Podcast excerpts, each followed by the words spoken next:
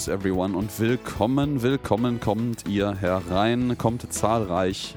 Willkommen bei Friday, dem Futurama Podcast. Mein Name ist Alex. Und ich heiße Christian. Schönen guten Tag auch von mir. Willkommen zu Episode 10 von Staffel 3 unseres Podcastes Friday.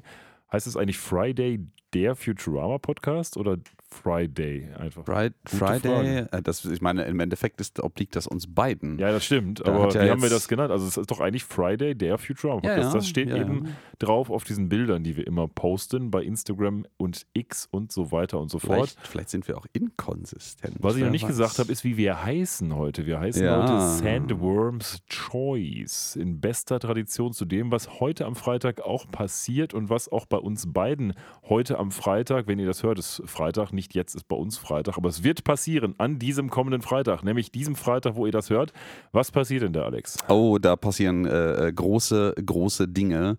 Die werfen ihren Schatten voraus. Da kommt nämlich Dune 2, beziehungsweise ich glaube, die Preview-Premieren in manchen Kinos laufen am heutigen Aufnahmetag, dem Mittwoch, dem 28. Februar schon. Aber der offizielle Kinostart ist äh, erst am Don morgen, Donnerstag oder Freitag? Ich vermute mir mal am sicher. Donnerstag, aber der erste, dritte ist dann so wahrscheinlich der erste wirklich reguläre Tag, an dem Das ist dann auch ein. Freitag, wo dann viele Leute sich den Film sicherlich abends im Kino angucken. Wir sind gespannt. Ja, Ja. und gespannt seid ihr mit Sicherheit auch alle darauf, was äh, der Christian euch so zu erzählen hat, wie es ihm so ergangen ist Ja, in den letzten bis- zwei Wochen. Es gibt sicherlich nichts Spannenderes als mein Leben. Ähm, ja, was haben wir denn gemacht? Also, oh, tatsächlich, ich habe was zu erzählen. Wir waren am Wochenende in Holland ähm, mit einigen Familien und einigen Kindern dementsprechend und haben dort in der kleinen Stadt, Stadt, ich glaube, sie heißt Wals, auf jeden Fall hieß dieses Ding Hoogwals, an der Grenze von Aachen. Das war ganz nett. Da waren wir von Freitagnachmittag bis am Sonntagnachmittag und haben so Dinge getan, was man halt so macht mit Kindern, um 6 Uhr aufstehen und ihnen Essen machen und so. Tolle Sache. Aber dafür war es schön, weil die Kinder natürlich untereinander gut spielen konnten. Und es war einfach mal nett, die ganzen Leute auch zu sehen. Äh, Das war eine schöne Sache. Ähm, Wir haben tatsächlich dann eigentlich maßgeblich was für die Kinder gemacht, waren kurz im Ort. Ich war ungefähr jeden Tag bei Albert Hein, weil, oder ich nicht nur ungefähr, ich war jeden Tag bei Albert Hein, weil immer irgendwas gefehlt hat. Sowohl Freitag einmal den Großeinkauf gemacht, als auch Samstag und Sonntag, weil das halt so der Way to go war, wenn man in die Stadt spazieren wollte. Also Albert Hein nicht schlecht. Ich habe festgestellt, dass in Holland der Käse wahnsinnig teuer ist im Vergleich zu hier. Also so eine Schachtel normaler Gouda-Käse, so geschnitten, kostet irgendwie 5 Euro oder so. Das ist schon krass. Okay. Ähm, also scheinbar wird der deutsche Markt in irgendeiner Art und Weise subventioniert dahingehend. Ähm, aber ansonsten, was haben wir noch so gemacht? Ja, Arbeit, Arbeit. Ich hab, bin jetzt ja auf an der Uni so der lokale Chef für ein bestimmtes Fach. Das heißt, ich muss immer an so bestimmten Gremiensitzungen teilnehmen, wo dann überlegt wird, was kann man denn Tolles machen. Und zusätzlich halt noch die ganzen Vorlesungen. Das geht ein bisschen in die Knochen gerade. Aber mein Gott, das soll uns nicht davon abhalten, heute wieder mal ein Glanzstück eines Podcastes abzuliefern. Auf jeden Fall. Ja, und auf jeden Fall. Bei dir so? Ja, bei mir, ja, so richtig viel weltbewegend spannend. Das ist auch jetzt ähm, in der letzten Zeit nicht passiert. Das mit den kaputten Knochen, naja, gut, so schlimm ist es nicht. Ähm, wir können dir ja gerne einen, einen Rollstuhl oder sowas in der alles gut. Vorlesung Das war mehr so metaphorisch. kredenzen. Natürlich, natürlich. Ähm, Wobei ich bin, das kann ich auch noch erzählen, ich bin am letzten Donnerstag, da war ich nämlich in einem Burgerladen in Essen, da bin ich die Treppe runtergefallen und habe mir den Fuß kaputt gemacht. gut, das ist nicht Also gut. tatsächlich ähm, sind meine Knochen zwar heile, aber mein Fuß etwas beschädigt. Ja, kaputter Fuß hat bei dir irgendwie mittlerweile eine annähernd äh, äh, so äh, reale Tradition wie bei mir, irgendwie kaputte Knie oder Beine. Ja, glücklicherweise bin ich aus irgendwie Titan gemacht. Das heißt, mir tut da ein bisschen der Fuß weh, aber es bricht nie irgendwas und meine Bänder sind nicht kaputt oder so. Es, es tut einfach ein bisschen weh. Nein, bei mir ist nichts kaputt gegangen. Ich äh, bin in der letzten Zeit jetzt äh, gerade in einem sehr angenehmen äh, Sportrhythmus und Bewegungsrhythmus, um mal ein bisschen irgendwie ja, das Frühjahrserwachen irgendwie auch damit zu begleiten. Äh, und es tut irgendwie auch allgemein fürs, äh, für die Psyche und natürlich auch irgendwie für den Rücken und äh, diverse andere Körperteile gut, wenn man ansonsten den ganzen Tag nur still, mehr oder weniger still am Schreibtisch sitzt und da seine Arbeit als Tastaturtäter verrichtet.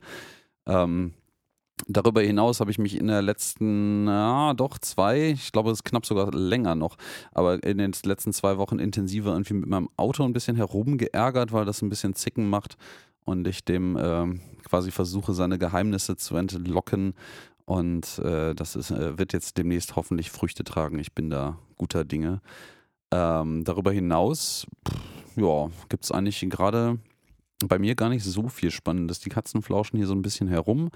Ich hatte jetzt irgendwie bedingt durch äh, unsere zauberhafte Assistentin, die den Social Media Trailer gesprochen hat, die Annabelle, äh, ein paar Mal Hundebesuch, weil die sich einen Hund zugelegt hat vor geraumer Zeit und wir jetzt mal beschlossen haben, dass äh, wir das Projekt Hund meets Katze äh, mal starten wollen. Und der war heute Morgen zu Besuch, äh, weil der kurz wegen einem Arzttermin ihrerseits äh, hier zum Hundesitten für zwei Stunden oder sowas rumlag. Und es ist bis jetzt äh, äh, höflich ängstliche Distanz von Seiten der Katzen. Ich bin mal gespannt, ob sich das noch irgendwie in äh, äh, ja, Nähe oder, oder gegenseitige Akzeptanz irgendwie wandelt. Aber bis jetzt ist es immerhin kein Krieg. Das ist schon mal besser, als meine anfängliche Erwartungshaltung war. Ja, sie haben auch überlebt. Sie liegen also beide hier auf der Couch neben uns bei der Aufnahme. Das kann ich bestätigen. Das ist also offensichtlich ja. nicht so schlimm ausgegangen. Ich hätte auch eher darum Angst, dass der Hund Kratzer abkriegt, als dass die Katzen äh, den, den Kampf verlieren würden, weil die, glaube ich, ein bisschen aggressiver unterwegs sind, auch wenn die nicht mehr so viele Zähne haben, also eigentlich kaum noch Zähnchen haben die beiden leider. Aber ähm, das ist gerade sehr niedlich, wie die kleine Katze gerade dein eingeschaltetes Handy beschnüffelt und ich frage mich, ob sie gleich rausfindet, wie der Touchscreen funktioniert mit ihrer Nase. Mal schauen, was passiert. Ja.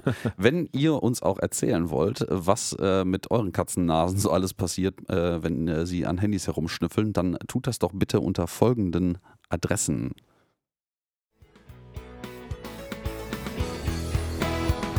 Das war der falsche Knopf, aber das äh, hey, hey. ändern wir im Post-Processing. Das ist nämlich unser Outro. Wartet mal ganz kurz.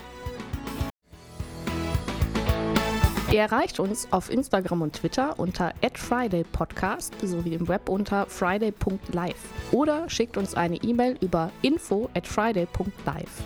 Ich dachte erst, du willst den sagen, den Leuten draußen, wenn ihr uns auch erzählen wollt, wie ein Touchscreen funktioniert. Aber das wissen wir zum Glück schon. Warum sind wir heute hier? Wir gucken uns mal wieder eine Futurama-Episode am besten mit euch zusammen an. Also am besten habt ihr euch die schon angeguckt, wenn ihr uns hört. Ansonsten jetzt rangucken. Es geht diesmal um die Folge vom 12. Januar 2003 in der Originalfassung ausgestrahlt. In der deutschen Synchro am 12. Juni 2004. Und es geht um die Folge Kiff Gets Knocked Up a Notch oder auf Deutsch? Ähm, ja, da bin ich jetzt perfekt vorbereitet, weil ich nämlich gerade meine Wikipedia-Seite dazu nicht offen so, soll habe. Soll ich es auch noch sagen eben?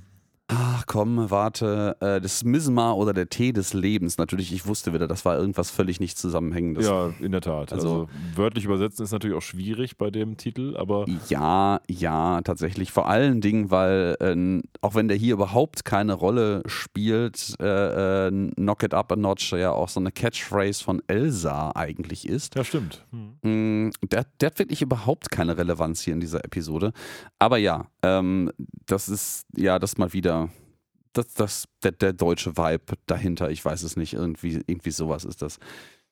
Ja, also ja. ich sag mal so, bevor wir jetzt damit ähm, anfangen mit hast, der Episode. Äh, sorry, hast du die Eckdaten gerade schon ja, genannt? Schon, ah, schon. wunderbar, wunderbar. Also wenn du die Eckdaten meinst mit den Termin, wann es ausgestrahlt genau, wurde. Ja, habe ich schon gesagt. Genau Was das. ich jetzt noch sagen wollte, ist, dass es eine Episode ist, die quasi ja andockt an eine Episode, die wir schon besprochen haben. Denn wir sind ja quasi anachronistisch zeitreisend unterwegs, wenn man so will. Wir haben uns ja schon die neuen Episoden von Futurama in unserer vergangenen Staffeln angeguckt.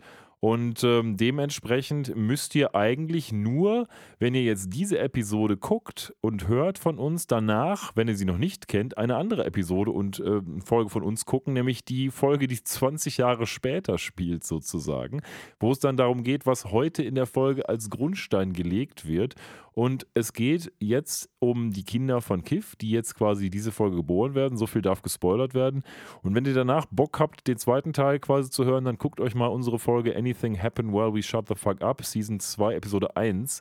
Da haben wir nämlich die Episode 2 der neuen Futurama-Staffel besprochen, wo es genau um die Fortsetzung dieser Episode, die wir jetzt besprechen, geht. Ja, perfekt, perfekt eingeleitet im Gegensatz zu meiner Inkompetenz, nicht schnell genug zu reagieren, weil ich gerade ganz kurz auf dem Handy was nachgeschaut habe. Ja, Kiff gets up, äh, gets knocked up a notch, gets up, up a notch, oh, genau. ja. Willst du uns mal reinholen Moin. in die Episode? Ich hole euch mal rein in die Episode, uns alle hier. Genau, mich selber auch ein bisschen. Ähm, genau, nach dem Intro sehen wir quasi eine Szene wieder mal. Wir sind im Wohnzimmer des äh, Planet Express Hauptquartiers.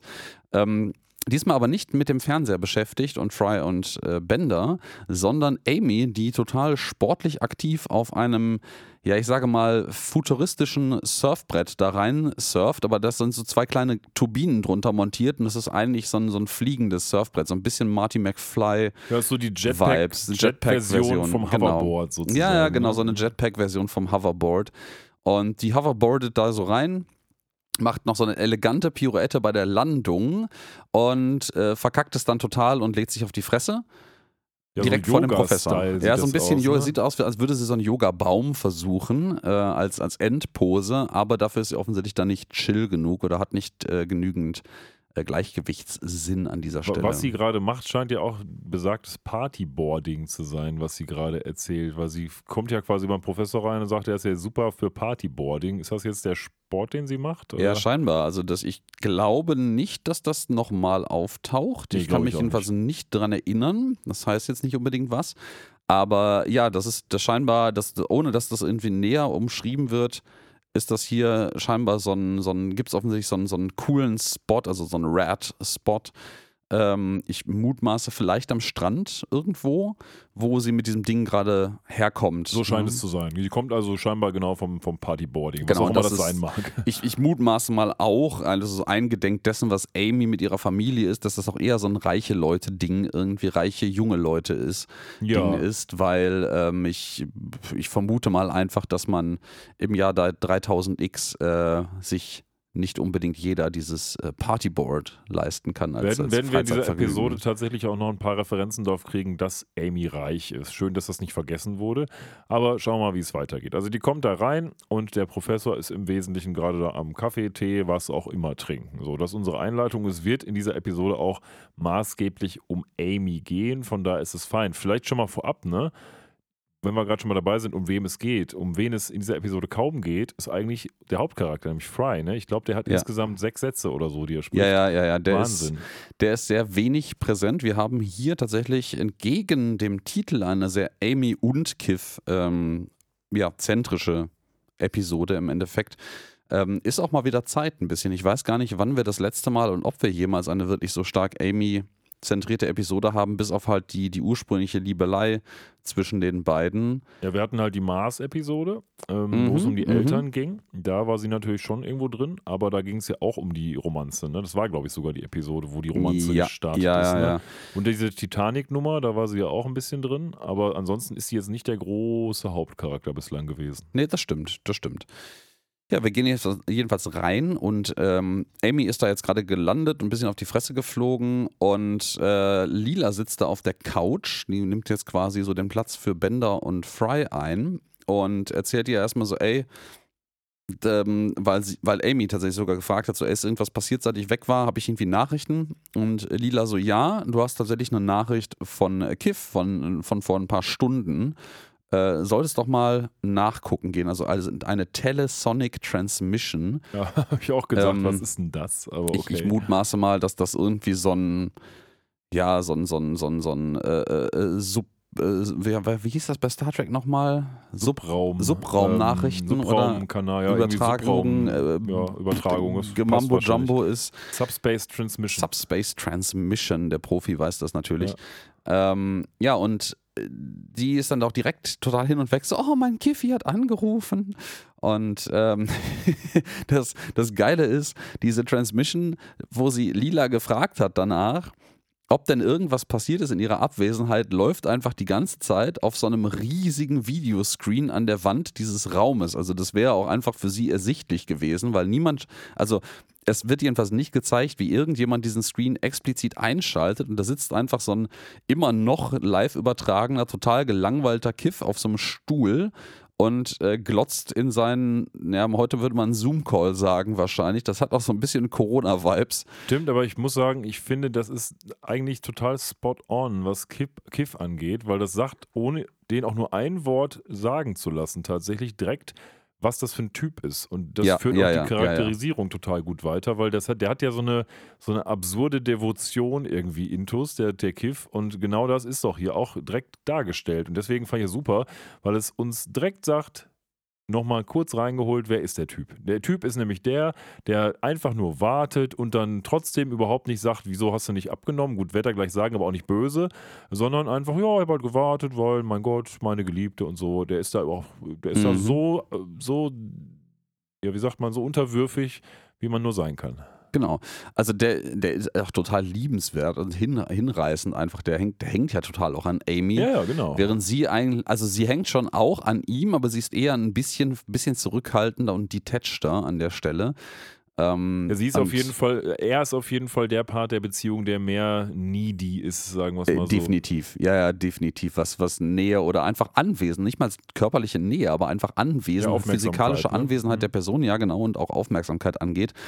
Und ähm, ja, Amy fragt dann so, auch das ist aber süß, dass du gewartet hast und wie du schon angedeutet hast, er hat halt dann äh, im Vorhinein schon gesagt, so ja, also hätte ich jetzt noch eine Stunde gewartet, dann hätte ich auch mal überlegt aufzulegen, also so eine so eine, so eine ganz vorsichtige Entkräftung von seinem von, und Rechtfertigung für seinen langen Wartezyklus quasi. Wobei das für Kiff wahrscheinlich schon eine vernichtende Kritik ist. Ja, ja, ja, ja, ja, ja. Also ähm, äh, aus, aus Kiffs, Kiffs Mund kommend ist das vor allen Dingen schon Ja, genau, äh, ich sehr, ja. Also, sehr, sehr schwer. schärfer ging es Ja, ja. wahrscheinlich. Äh, außer Sepp Brannigan gegenüber, da findet er manchmal ja doch durchaus äh, äh, ehrliche Worte, die auf, auf wenig Gehör stoßen im Aber in, in, Gegenzug. bei dem ist er ja auch nicht in einer jedenfalls romantischen Liebesbeziehung. Ja, nein, das Vermutlich. ist eine andere Art der Beziehung, aber es ist sehr, sehr toxisch. Ähm, ja, und äh, Amy sagt dann halt, sag mal, warum hast du nicht einfach eine Nachricht hinterlassen? Das wäre doch irgendwie, dann hättest du nicht so lange warten müssen und es wäre trotzdem genauso süß gewesen. Und äh, Kiff dann so, ähm, ich habe hunderte von Nachrichten hinterlassen auf deinem Anrufbeantworter, aber du hörst den ja irgendwie, also nein, er sagt nicht, du hörst den ja nie ab. Das wäre wieder zu vorwurfsvoll für Kiff, auch Mhm. wenn ich glaube, dass er das eigentlich sagen möchte. Aber er sagt so, es, es scheint irgendwie so, als würdest du die alle nie kriegen. Und dann, ja, aber es ist ja super. Also sagst ja explizit, aber es hat den Anschein, als wenn sie dich nicht erreichen würden. So. Also die absolute ja, ja. Vorsicht in Person sozusagen. Ja, ja, ja, ne? ja. Das Geile ist, dass jetzt auch äh, unser, unser Standbild wunderbar zeigt, äh, diese Szene, wo er das gerade gesagt hat und so super bedröppelt nach unten Stimmt. guckt und Amy anfängt, so eine super überböse Augenbrauen äh, Gesichtsposition einzunehmen, um in Richtung ihrer ihres Anrufbeantworters zu gucken. Und wir sehen auch relativ schnell, wer der Anrufbeantworter ist, weil der Anrufbeantworter ist nämlich Bender, dessen Antenne oben einfach rot blinkt und der einfach so sagt, so, hör mal, es ist nicht meine Schuld, wenn du mich nicht abhörst. Ich meine, es ist Amy, ne? Aber darauf Ja. zu vertrauen, dass ein Anrufbeantworter namens Bender funktioniert, ist schon recht blauäugig. Das, wir müssten, also äh, werden wir wahrscheinlich nicht tun, aber man müsste einfach mal zusammentragen, was für äh, Funktionen Bender im Laufe der gesamten Episoden eigentlich für die Planet Express Crew und die Welt im Allgemeinen übernommen hat. Ähm, mal abseits von seinem Multifunktions-Tadesbauch, der immer nur so ein, so ein Momentding ist, aber das scheint ja eine etablierte, längerfristige Aufgabe für ihn zu sein, die aber nie wieder eine Rolle spielt. Nee, genau. Ja, er drückt dann auch die rot blinkende Antenne auf seinem Kopf einmal demonstrativ runter. Äh, dann hört man, wie so ein, wie so ein Tape zurückspult. Ähm, und äh, dann gibt es nur ein Messages deleted. Ich würde auch mal sagen, für mehrere hundert Nachrichten, die er angeblich draufgesprochen hat, ist das sehr schnell deleted, weil man hört ja so ungefähr, was da deleted wird und das ist, erscheint mir ein bisschen unverhältnismäßig. Ich, ich frage mich vor allen Dingen so ein ganz kleines bisschen, ich meine, das ist natürlich irgendwie ein Stilmittel der Übertreibung, auch hunderte von Nachrichten. Ähm, wobei aus, aus Kiffs Mund würde ich vielleicht sogar eher im Kontext des, der Rest, des restlichen Moods, in dem er jetzt gerade so redet, sagen, vielleicht ist das sogar eine, eine, eine Untertreibung, weil Genau. er eigentlich genau weiß, wie viele Nachrichten Glaub da jetzt auch. unabgehört drauf sein müssen. Glaube ich auch, es werden mehr sein. Ja. Genau, und der ist jetzt ja schon seit einigen Stunden, ich sag mal mindestens drei würde ich jetzt dann mal tippen, weil bei zwei wird man vielleicht nicht von Stunden reden, so. Ähm, in diesem, in diesem Videocall und wartet auf Amy. Und davor muss er ja Zeit gehabt haben, hunderte Nachrichten abzusetzen, während sie mit diesem Partyboard unterwegs ist. Wie, Ja, wie lange war die unterwegs? Ja, ja, das heißt ja nicht. Die- hat ja Bender nicht zwingend nur während dieses Zeitraums nicht abgehört. Vielleicht hat sie davor auch schon einfach Bender nicht abgehört, sodass er jetzt schon diverse Nachrichten auch vor ihrem Hoverboard-Ausflug gemacht hat. Das kann ja auch sein.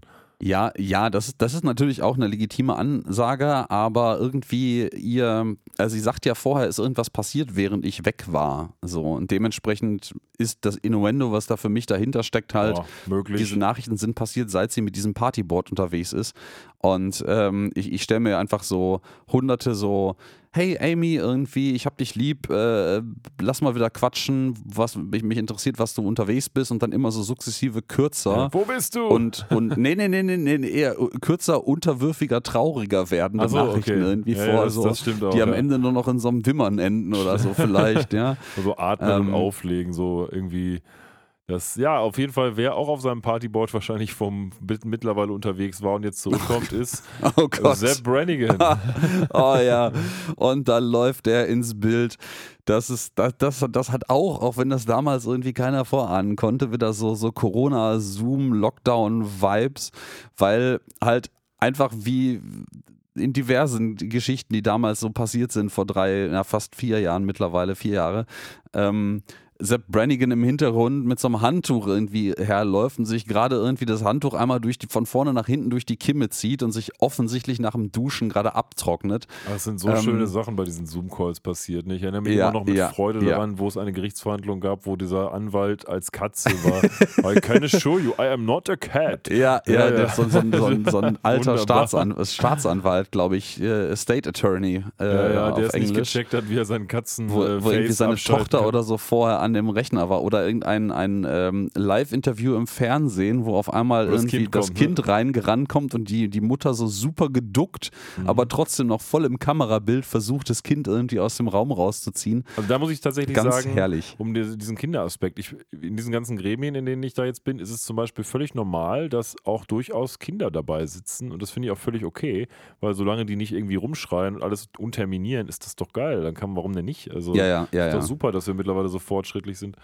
Oh ja, ich, ich, also äh, von den ganzen, ganzen negativen Geschichten irgendwie, die diese Zeit irgendwie so äh, äh, ans Tageslicht gefördert oder von vornherein hervor oder hervorgebracht hat, ist das einer der positiven Aspekte, ne? Ja, dass halt diese, die, die, ich sag mal, die Digitalisierung, das ganz große böse Zauberwort des Neulandes, äh, gerade auch hier in Deutschland einen guten Schub nach vorne gemacht hat, auch vor allen Dingen nicht mal, was die verfügbaren technischen Möglichkeiten angeht, sondern einfach auch die Akzeptanz dessen. Ja, und die Akzeptanz Ja. von Homeoffice allgemein. Ne? Das ja, genau. Also das, das zählt halt für mich dann dazu. Ne? Also es gibt halt sehr, sehr viele Firmen, die da jetzt auch einfach gemerkt haben, so, hm, das funktioniert ja trotzdem echt gut und äh, hat halt auch andere Vorteile dafür. Ne? So, wir machen einen Perspektivwechsel. Wir sind nämlich jetzt an Bord der Nimbus und sehen das Ganze jetzt quasi durchs Kiff, durch Kiffs Augen auf dem Bildschirm, damit uns als Zuschauer klargemacht wird, dass man nicht nur Amy sieht, sondern im Hintergrund auch Lila, die ein ganz besonderes Buch liest, das wir bislang nur so halb erkennen konnten, weil die Hand die ganze Zeit drauf war.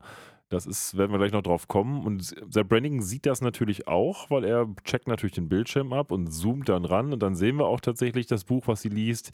Great, wie nennt sich das? Machete. Machete Battles. Ja, ich frage große, mich, da, große Mach Machetenkriege, äh, Kriege, frag mich, ob da Danny Trejo auch Kämpf, drin Kämpfe. ist. Äh, wahrscheinlich. Das, das klingt, klingt sehr nach Machete. Ja, das gibt doch dieser Film. Ich habe ihn tatsächlich nie, Ja, der heißt auch nie genauso. gesehen. Ich habe den auch nie gesehen. Genauso wie ich auch, ach, wie heißt der, der, der Film mit der Frau, die eine, eine äh, Ja, ja, ähm, ich war mit dem Maschinengewehr. Maschinengang am, Boah. am Bein hat. Planet Terror. Terror. Terror, genau, richtig. Auch nie gesehen, leider. Auch nicht. Müsste ich mal gucken. Ja, der möchte also ganz gerne jetzt ähm, zu Lila vordringen. Der, der zoomt auch auf Lila rein und zoomt Amy vollkommen weg.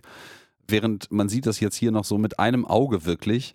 Äh, ähm, Kiff mit, mit Tränen unterlaufenem Auge noch im Bild hängt und quasi seiner Geliebten hinterher äh, hechelt, eifert, äh, hofft, ich weiß es nicht genau. Ja, und Lila schmeißt einfach das Buch in den Bildschirm, weil sie nur null Bock auf Brannigan hat und dann ist der kaputt. Ja, das im Übrigen äh, in diesem Flug in den Fernseher ein absurd riesiges Buch wird, wenn du mal drauf achtest. Ja, ja, und wahrscheinlich auch in, in einem Nichts sich auflöst. Ja, aber zugegebenermaßen in dem Zoom auf Lila herein ist das auch schon da ein absurd riesiges Buch.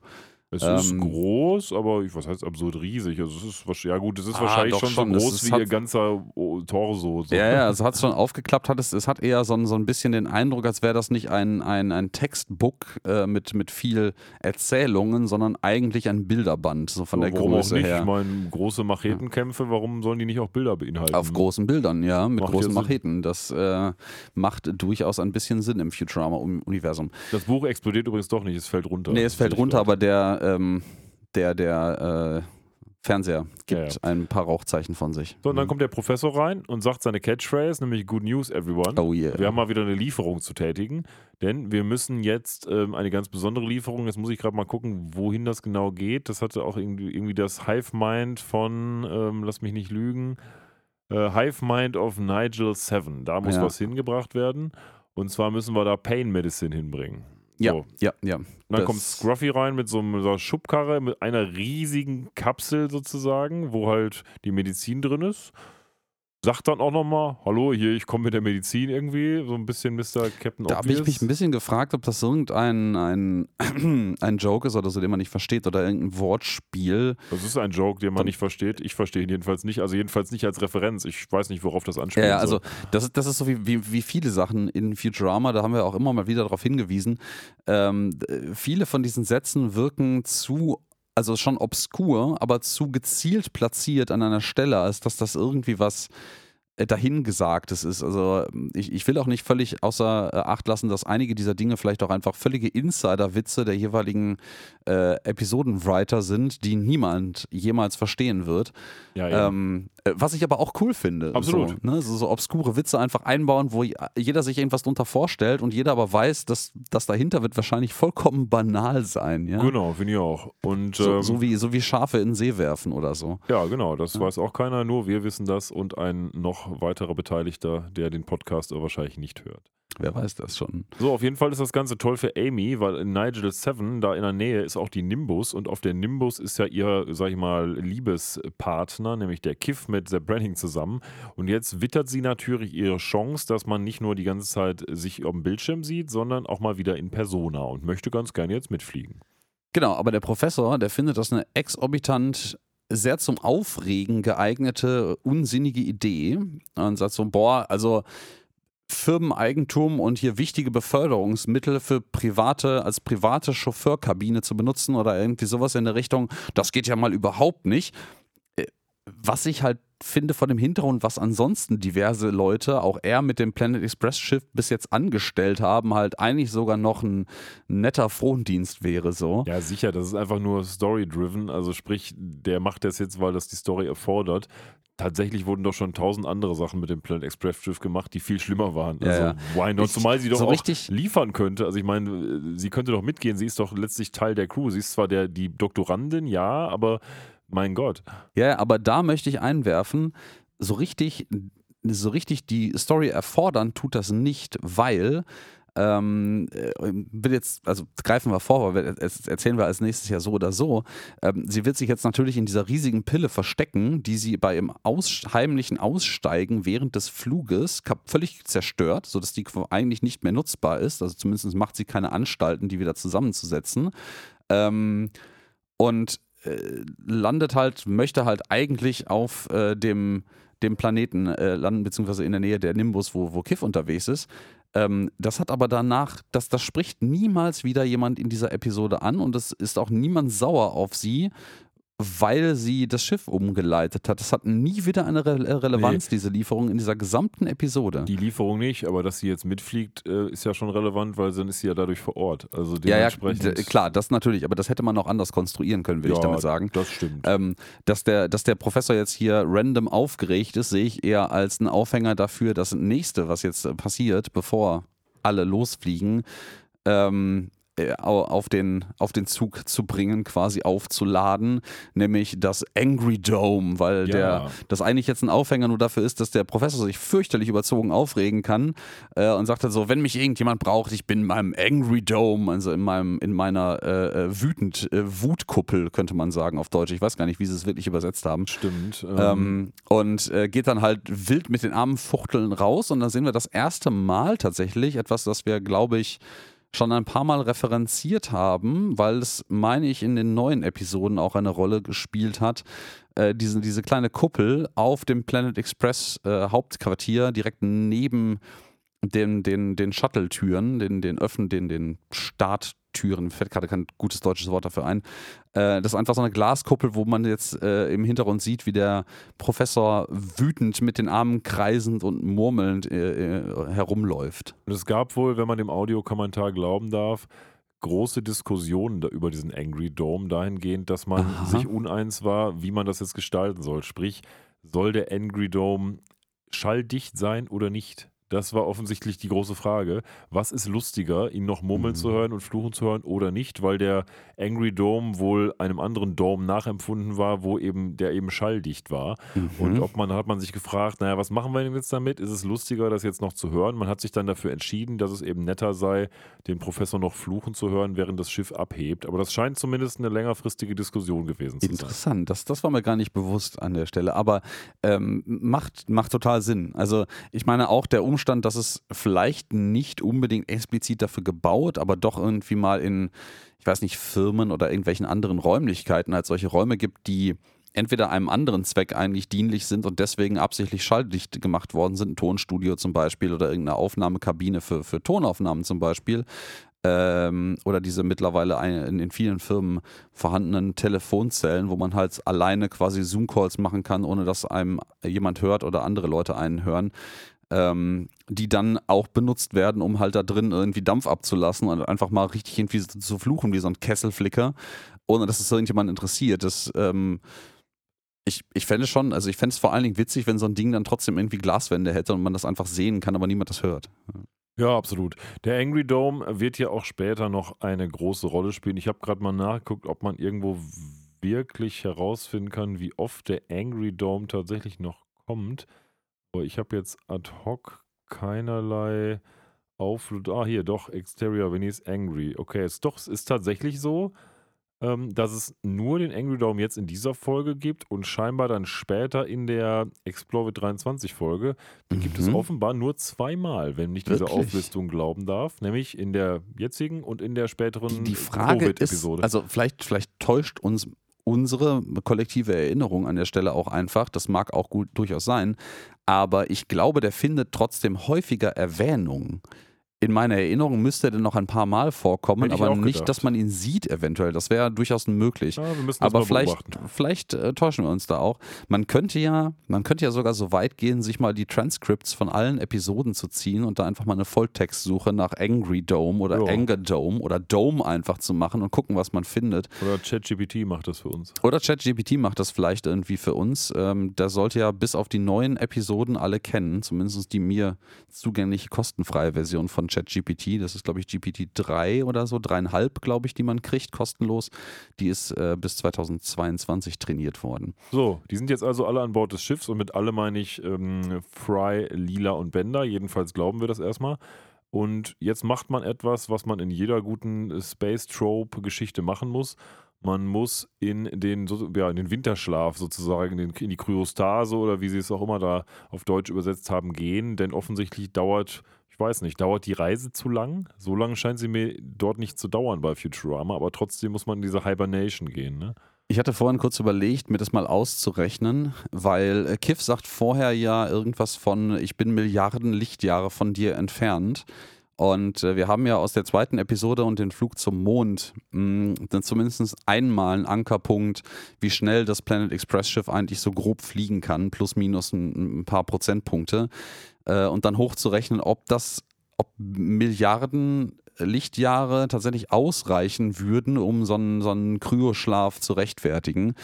Ähm, ich weiß es nicht. Also das scheint mir hier, ich sag mal, das ist halt hier jetzt gerade auch nur ein offensichtliches äh, äh, Plot-Device, um dafür zu sorgen, dass Amy sich aus ihrem Versteck schleichen kann und das Schiff umlenkt. Wobei ich Ja. es als Anspielung auf 1000 Millionen ähm, Sci-Fi-Filme ganz nett fand, weil das ist ja nun mal etwas, was ständig irgendwo erwähnt wird. Das erste, was mir einfällt, ist Stargate Universe, dann dieser Film mit Chris Pratt, glaube ich, wo die da auch im, ähm, ich weiß gar nicht, wie ähm, es ähm, heißt. Passengers meinst Passengers, du? Ja. bei tausend anderen Sachen auch. Also das macht man halt so scheinbar auf Das, Raumschiffen. das ist total witzig und gut, dass du das äh, erwähnst. Ich habe nämlich ähm, vor, vor einer Woche, etwas über anderthalb Wochen oder sowas mit einem Bekannten noch äh, äh, diesen Film erwähnt, der den nicht kannte und dann irgendwie so ein bisschen erzählt, wie es darum ging. Ich weiß nicht mehr, wie der Kontext genau war. Und ähm, ich muss mir diesen Film unbedingt demnächst nochmal angucken. Ähm, einfach aus dem Grund, weil die, die Person mich auf einen Gedankengang zu diesem Film gebracht hat, den ich überhaupt nicht in meinem Kopf verbucht hatte, in meinem Langzeitgedächtnis zumindest nicht. Und zwar, äh, wie krass soziopathisch eigentlich dieser Typ ist. Ich habe den nicht gesehen, So, ähm, ich weiß so ungefähr, worum es geht und äh, glaube ich, der Clou ist doch, dass er sie nachher aufgeweckt hat oder irgendwie Äh, sowas. Genau, also ähm, Leute, die jetzt irgendwie nicht gespoilert werden wollen und sich Passenger vielleicht äh, ähm, angucken wollen, ohne dass das irgendwie äh, schlimm wird, bitte mal ein paar Minuten, eine Minu Minute vielleicht vorspulen oder so. Ähm, genau, das Ding ist, ähm, Chris Pratt und Jennifer Lawrence, genau, und die sind auf so einem Generationenschiff. Also die sind irgendwie, ich weiß gar nicht mehr, wie genau der Grund war, jedenfalls hier eine neue heile Welt. Wir äh, schiffen Leute aus und die sind halt, da sind halt Hunderttausende oder Zehntausende an, an Menschen an Bord, die alle im Kryoschlaf sind, um halt irgendwie, ich glaube, knapp 100-ish Jahre oder irgendwie sowas auf eine neue Welt zu fliegen und die zu kolo- kolonisieren. Ähm, das ist doch alles irgendwie ganz fein und unterwegs gibt es irgendwie relativ zu Anfang des Films, also das ist quasi der ein Aufhänger vom Film, gibt es einen äh, Meteoritenschauer, durch den das äh, Schiff fliegt. Man sieht so ein bisschen schön, wie das alles irgendwie angelegt ist, dass das so selbst reparierend ist und das kriegt auch irgendwie alles hin von alleine, ohne dass Leute wach werden. Aber irgendwie wird zu einer Reihe an Kryokammern der Strom kurz unterbrochen und eine davon hat eine Fehlfunktion und muss deswegen aufgeweckt werden, weil die Person sonst versterben würde wahrscheinlich da drin. das ist Chris Pratt. Das ist Chris Pratt, genau. Und der steht dann auf und der checkt dann halt einfach, dass er alleine ist auf diesem Scheißschiff und der ist dann halt in dieser Situation, dass der genau an dem Punkt dieses Fluges ist, wo er noch, glaube ich, knapp 80 Jahre brauchen würde, bis sie da sind. Das heißt also, wenn er keine Möglichkeit findet, wieder in den Kryoschlaf zu gehen, wird er an Bord dieses Schiffes sterben, bevor irgendwer anders planmäßig wach wird. Also er wird sein restliches Leben in Einsamkeit verbringen. Ähm, und er sendet aber irgendwie auch Notfallnachrichten an die Erde ab. Da sind sie aber auch mittlerweile so weit von weg, dass das auch in Größenordnung von, ich weiß es nicht mehr genau, 10, 20, 30 Jahren oder länger vielleicht sogar noch dauern wird, bis da eine Antwort zurückkommt, weil es ja zwei Runden gehen muss. Und der versucht dann irgendwie mit absurdesten Methoden, weil dann natürlich nicht vorgesehen ist, dass irgendjemand wach wird mittendrin, ähm, in die Brücke zu kommen, um irgendwas da zu regeln und ist dann eine ganze, ganze Weile lang unterwegs, um halt irgendwie klarzukommen. Und ich glaube, er findet dann irgendwie die Bibliothek an Leuten, die an Bord dieses Schiffes sind und deckt, entdeckt da eine, eine weibliche Person, Jennifer Lawrence, äh, gespielt, die er sehr attraktiv und interessant und spannend findet und ähm, baut dann quasi so eine Gaslighting, muss man das fast nennen, Story auf, wie er sie auch wach macht. Ja, Damit gut, er einen damit er einen hat. Ja. damit er einen Companion hat. Und das ist halt, äh, natürlich endet das auch in dem Climax, dass sie das irgendwie erfährt, dass sie nicht irgendwie aus Versehen durch einen Unfall wach geworden ist, sondern dass er sie quasi aus ihrem zukünftigen Leben gerissen ja, hat. die Szene habe ich, glaube ich, mal gesehen. Das ist irgendein so ein Holodeck-Geschichte. Ne? Ja, ja, dann genau. äh, Der, der hat auch so einen, hat auch so einen, so einen Holodeck-Slash-Roboter-Barkeeper, mit dem er sich die Genau. ganze Zeit unterhält, dass er der einzige Companion vorher ist, mit dem er irgendwie Konversationen führen kann. Und der sagt dann irgendwann auch immer das Gleiche. Ähm, und das ist halt, das ist halt super romantisch verklärt dargestellt, aber die, die Aktion selber ist halt hyper egoistisch und soziopathisch. Aber klingt jetzt Ja. eigentlich so, als wenn der Film auch genau das sagen wollte, oder? Ja, schon so ein bisschen.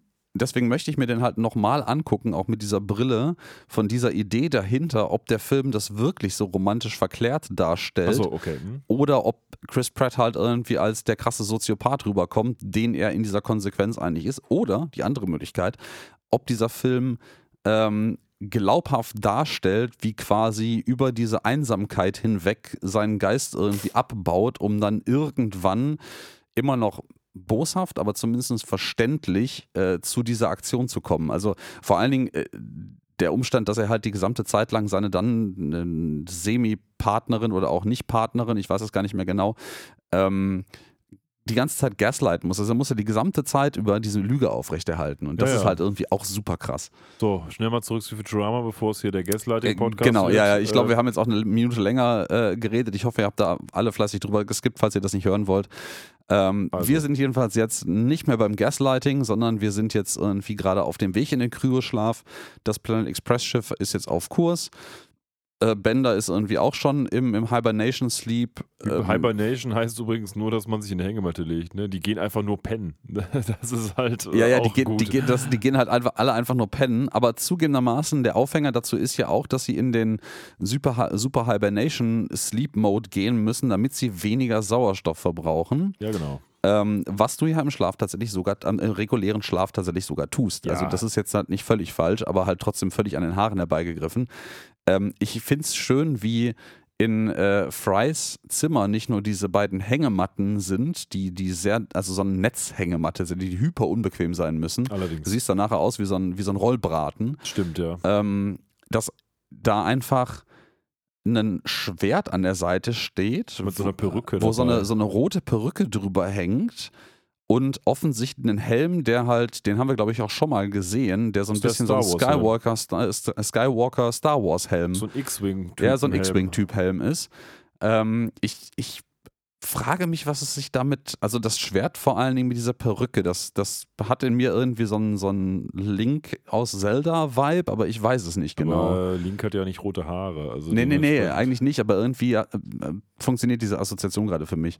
Naja, auf jeden Fall hat man ja die fette Pille auch an Bord, denn man will ja die Schmerzmittel zu Nigel 7 bringen. Aber wen man auch an Bord hat, unerkannterweise, ist Amy. Die hat sich nämlich in so einer dicken Pille versteckt. Ja, wir meinen mit, mit Pille nicht etwa Nein, nein, der kommt Äh, später. McCoy, der ein bisschen zu viel gegessen hat. Der kommt später. Die ähm, fette Pille, ja. Und erst denkt man, was passiert denn jetzt? Explodiert die jetzt? Naja, sie explodiert auch ein Stück weit, aber nur weil Amy eben rausschleicht, denn sie hat sich eben äh, an Bord gebracht, weil sie ja zu Kiff will. Und jetzt übernimmt sie einfach das Steuer, weil alle anderen pennen, macht nur Linksbewegung und man fliegt dann direkt zur Nimbus und eben Ja. nicht dorthin, wo man eigentlich hin wollte. Die irgendwie um so eine Sonne in der Nähe kreist. Ähm, der, ähm, man blendet dann auch jetzt direkt rüber, was in der Nimbus so passiert und der Sepp Brannigan guckt sich äh, unter den genervten Augen von Kiff irgendwelche ähm, ähm, alten Comics an, also als irgendwelche alten Animationsfilme an. Ist das so ein Max Fleischer-Ding? Ich Ja, weiß gar nicht genau, sein. was da läuft.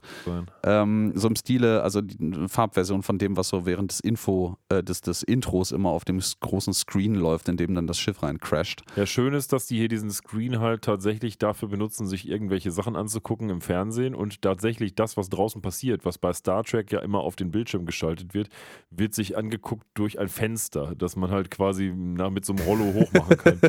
Also, Das ist, das ist total geil. Ja, bei, bei Star Trek ist es halt eigentlich immer dieser riesige Projektionsscreen, der ja, glaube ich, kein Fenster ist, ne? sondern nur wirklich nur so ein, so ein Computerscreen, oder? Ja, in der Tat. Also jedenfalls bei den alten Schiffen. Übrigens hier auf der Brücke schon, ist mir jedenfalls so vorgekommen, als dieser Alarm losgeht, schon teilweise jedenfalls der Originalsound aus Star Trek, glaube ich. Ja, ja, das, äh, das halte ich auch für durchaus sehr, sehr realistisch. Das kommt dann auch ein paar Mal, auch wenn wir unseren Einspieler noch nicht gebracht haben, aber den kann man eigentlich, hätte man den schon fast von Anfang an Ja, irgendwie machen, nutzen machen wir können. gleich, machen wir gleich. Der kommt dann gleich. Naja, Kiff jedenfalls zieht auf Anweisung jetzt das, so, so, so, ein, äh, so ein Roll, äh, Roll, so ein Rollo, so ein Rollrollo, genau, guten Morgen, ähm, hoch und dann sieht man halt aus dem Fenster raus und was kommt da als Approaching Vessel?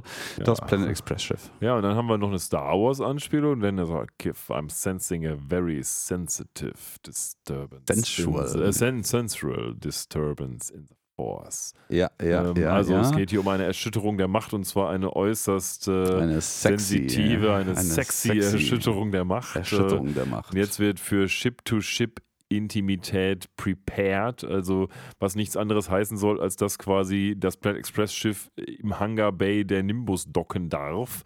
Aber dieser Mhm. Docking-Prozess ein ganz besonderer Docking-Prozess. Ja, dieser Docking-Prozess ist ein ganz besonderer Docking-Prozess, wo sich äh, der, die Person, die sich das ausgedacht hat, sich gar nicht so richtig einig darüber ist, was es denn, denn jetzt nur eigentlich ist, weil dieser Docking-Prozess, wo so eine dieser Dornen, die die Nimbus äh, vorne hat, aufgehen äh, und die das Planet Express Schiff dann äh, verschluckt und wieder zuklappen, ist wohl eingedenk eines äh, James Bond Films, nämlich ähm, You Never, wie heißt der? You Never, nein, You Never Die, nicht. Ähm, Oder Twice? You Never Die Twice, genau. Ähm, und er selber behauptet in den Kommentaren, das wäre aus dem Moonraker. Das stimmt aber wohl nicht. Ähm, eine andere Quelle von mir, ich habe mir diese Szene nicht genau angeguckt, um die es da angeblich gehen soll, sagt aber, es gäbe durchaus in beiden Filmen ähnliche Szenen. Das ähm, steht aber ein bisschen in Kontrast zu der, der zu der sehr heißt deutlichen. übrigens You Only Live Twice. You only live twice, ja. You, you never die twice wäre halt irgendwie realistischer, aber nicht so, nicht so ein James Bond-Vibe. Wir, wir sind perfekt vorbereitet gerade wieder, ich merke das schon. Äh, aber Moonraker immerhin, das da ist es wohl nicht her. Habe ich beide nicht gesehen. Ähm, boah, ich bin mir sehr sicher, dass ich wohl Moonraker ähm, mal geguckt habe, irgendwann in den 90ern, aber ich habe null Erinnerungen daran. Ähm, nur so ein paar diffuse Bilder, die mehr emotional als wirklich äh, inhaltlich greifbar sind.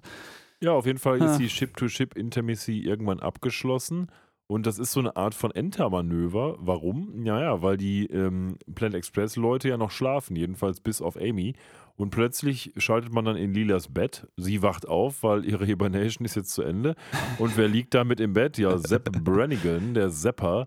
Der Sepper und der kriegt direkt auf die Fresse. Hinreichend geschockt. Und sie tut das, was man eben tut. Sie stößt einen Kampfschrei aus und gibt ihm aufs Maul. Ja. Nachvollziehbarerweise. Hinreichend geschockt ist wieder so ein perfekter, perfekter, äh, unemotionaler Ausdruck für, das ist eigentlich hart übergriffig und super nicht in Ordnung, was halt da gerade Jurist, passiert. Ne? Was will ich machen? Ja, ja, ja, ja.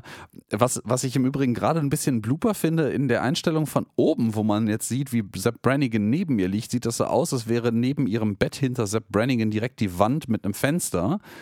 Das wird zumindest hier so angedeutet durch die Perspektive. Ja, das ist Also so direkt, direkt. Oder und so ein dann, Babygitter irgendwie, aber genau, dann ist dann- plötzlich weg. Und dann, dann schlägt sie ihn und dann ist da plötzlich genug Platz, dass er dazwischen fallen Ich kann. schön, ist dass so Lila übrigens eine Lesebrille auf ihrem Nachttisch hat mit einem Glas.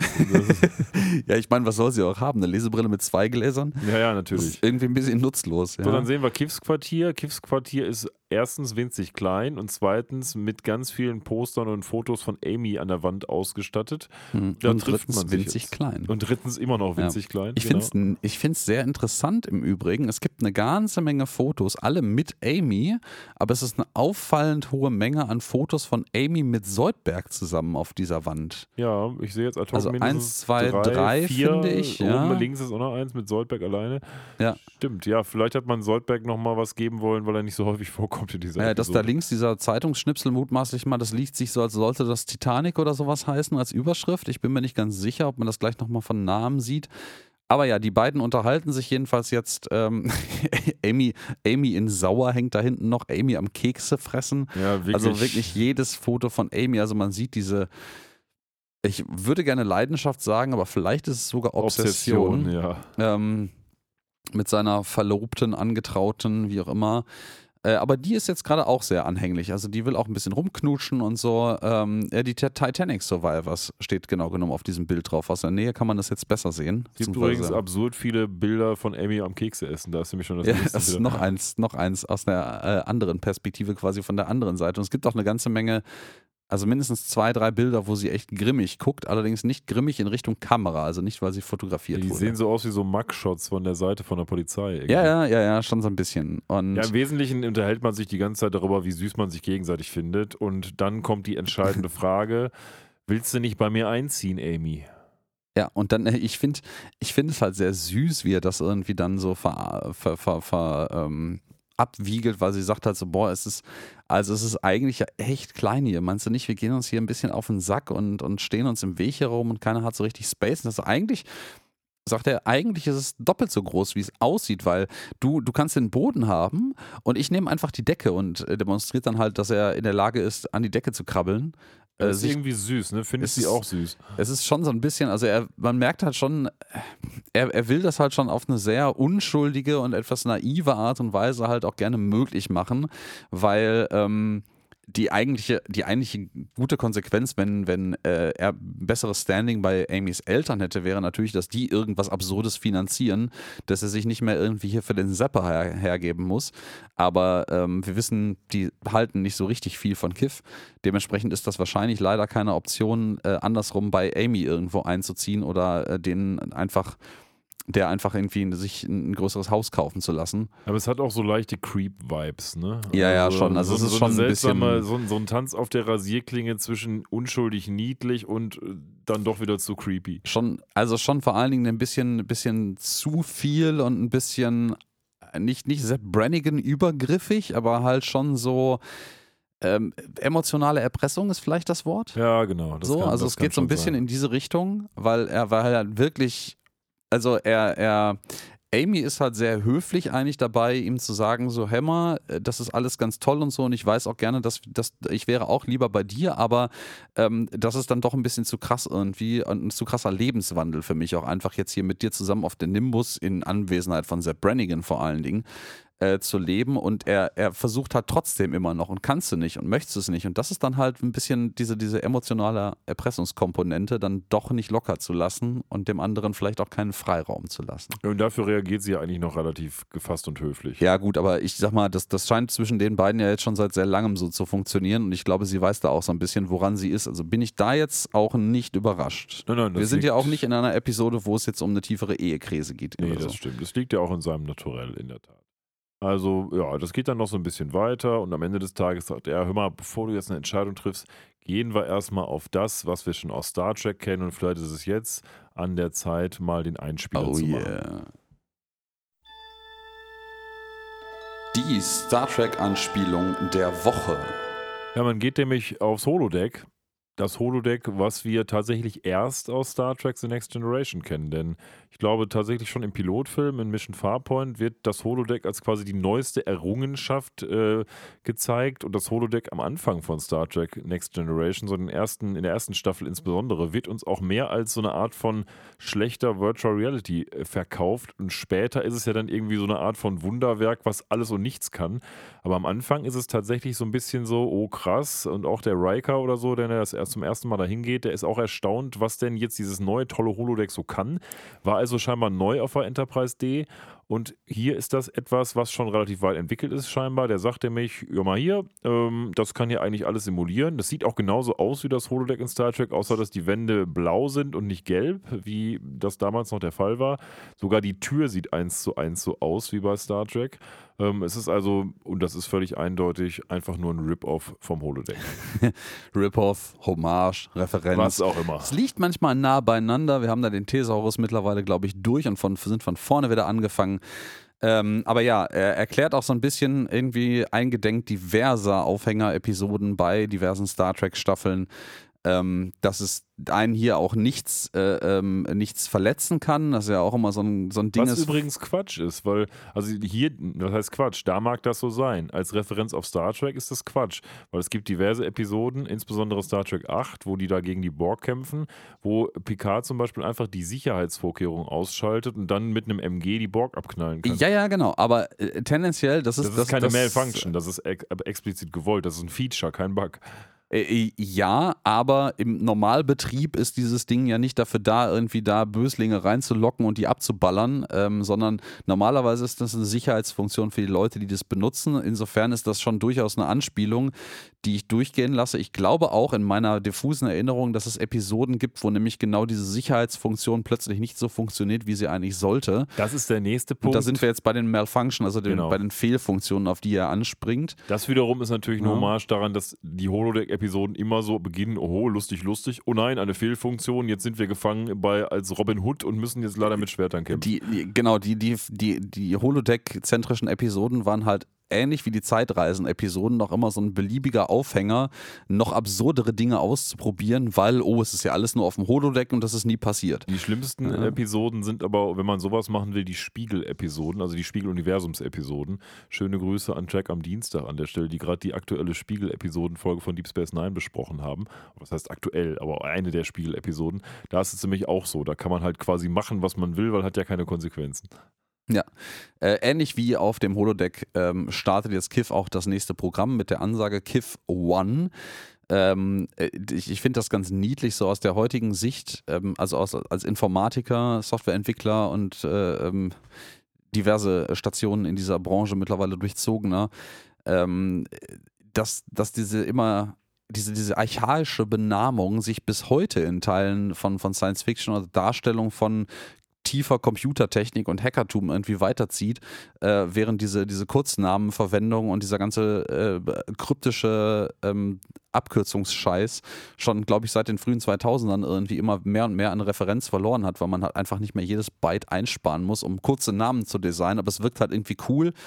Und ich erinnere mich auch, dass bei Star Trek diese Programme nie irgendwie einen ausgesprochenen Namen haben, der für das steht, was sie eigentlich tun, sondern immer so eine obskure Durchnummerierung 15-1 Riker 13 oder so Ja, das heißen. ist so ein bisschen wie die, Ja. wie die Selbstzerstörungssequenzen. Immer, ja, äh, Selbstzerstörungssequenz 1, 2, 3, A. Hurra, okay, das Schiff fliegt jetzt in die Luft. Ja, genau, das ist so, wow, mega secret. Und ich Ja, denke ja. mir so, Alter, das ist, das, das ist so einfach zu brute forcen. Ähm, Na gut, das- vielleicht muss man dann auch die Stimme haben, aber das dürfte in, im, im, im 23. Jahrhundert oder 24. Das, Jahrhundert das, ist, auch nicht mehr das ist halt sein. auch so ein, so ein interessanter Punkt, wo halt ähm, vielleicht nicht mangels Kreativität, aber mangels irgendwie wirklicher Voraussicht auf das, was passieren könnte, äh, diverse Science-Fiction-Autoren einfach vollkommen falsch lagen mit der Realität, die sich einstellt, ähm, weil biometrische Geschichten halt ein, ein viel besserer Indikator für sowas sind und dann wahrscheinlich dann, dann nicht irgendeine obskure Zahl, die du dir merken kannst, sondern halt eine irgendwie vom Computer bewertete glaubhafte Willensbekundung zum Beispiel. Sowas lässt sich ja auch umsetzen durchaus. Ja, ach, ich meine, wir reden hier über ein Szenario bei Star Trek, bei dem sie Daten auf Pads herumtragen. Also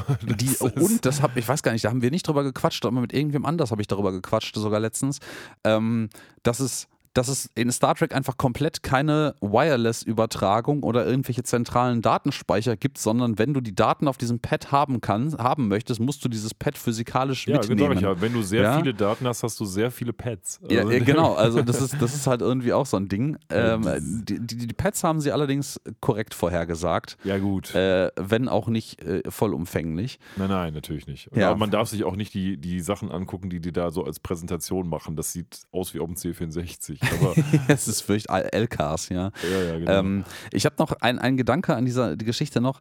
Äh, ich habe jetzt äh, in der vergangenen Woche, da haben wir vor, äh, bevor wir den Aufnahmebutton gedrückt haben, einmal kurz drüber gequatscht, habe ich äh, in der Metal Gear Solid Master Collection Volume 1, die ja seit einer Weile raus ist für die PlayStation 5, äh, Metal Gear Solid 2 durchgespielt. Und falls du dich erinnerst, äh, da gibt es ja den, den Präsidenten, ja. der irgendwie diese Atomcodes natürlich hat, den, äh, den, den heißt das der Football? Ich glaube, der Football heißt ja, dieser, genau. dieser Koffer. Mhm, genau. Ähm, und da wird nämlich, und das ist sogar eine realistischere Darstellung von so einer Sicherheitsfunktion, gesagt, so hey, ähm, dieser, diese Codes sind nicht irgendwie nur an dem ihm bekannten Geheimnis oder einem Schlüssel oder sowas gekoppelt, sondern auch an die an eine, eine Vielzahl an Vitalzeichen von dem Präsidenten, die, der quasi komplett permanent gemonitort wird dadurch und der in dem Moment, wo er das auslöst, das System auch versucht, Stresslevel und diverse andere biometrische Parameter zu erkennen, um abschätzen zu können, ob das eine freiwillige ähm, äh, Entscheidung ist oder ob das unter Zwang geschieht und es dann verweigert. Und das wiederum, ähm, das ist ja auch vom Alter her ähnlich wie diese Futurama-Episode hier. Das ist eine sehr realistische Darstellung von sowas, sogar was technisch sogar möglich Ah, wäre. Aber wäre das nicht auf der anderen Seite viel zu fehleranfällig dahingehend, dass du es machen willst und nicht kannst, Ja, weil der Computer sagt, geht nicht, weil du bist ja, gerade irgendwie unter natürlich, Stress? aber das, ich sag mal, das Design von einem System, was zumindest grob Parameter in der Hinsicht gegencheckt, ähm, ist durchaus nicht unrealistisch. Ja, besser als diese Codes, die sie da benutzen. Und die haben ja nicht mal irgendwie Ja. sowas wie Zwei-Faktor-Authentifizierung oder Äh, sowas. bei manchen Sachen gibt es das ja, wo dann zwei Leute irgendwie ihr, ihr, ihr Beiwerk geben müssen. Ja, aber nicht gut, bei dann der Selbstzerstörungssequenz absurderweise, glaube ich, Doch, oder? Teilweise, teilweise schon, manchmal auch nicht. Also gut, wie auch immer. Ja. Wir sind am Holodeck und ähm, er macht jetzt das Programm Kiv 1 auf. Dann gibt es das kleine Pferd Spirit und jetzt kommt die erste Reminiszenz daran, dass Amy ja reich ist, denn sie sagt, boah, das wollte ich immer haben, dieses Pferd, aber meine Eltern haben mir nur 100 andere gekauft, aber dieses eine konnte ich leider nicht haben. Ähm, das Pferd Spirit läuft da rum, das ist so ein bisschen in so einer Alpen, Almöhi-Landschaft irgendwie. Die gucken sich mal kurz an, tolle Sache. Dann gibt es noch ein anderes Programm, nämlich das Programm KIF 2. Wer hätte das gedacht? Und das sieht so ein bisschen aus wie der Heimatplanet von KIF, würde ich mal sagen, ne? oder? Ja, warte mal, lass mich mal ganz kurz vorspulen. Ja, es könnte ein bisschen der Heimatplanet von Kiff sein. Ähm, er hat da auch so einen, so einen äh, schönen Mond äh, reinmontiert, der allerdings nicht so groß ist, wie er aussieht, weil es nämlich einfach greifbar, weil er, er hat quasi diese niedliche Metapher von, ich kann, hole dir den Mond quasi und lege ihn dir zu Füßen. Hat mich ein bisschen an die Truman Ähm, Show erinnert, wo äh, ja.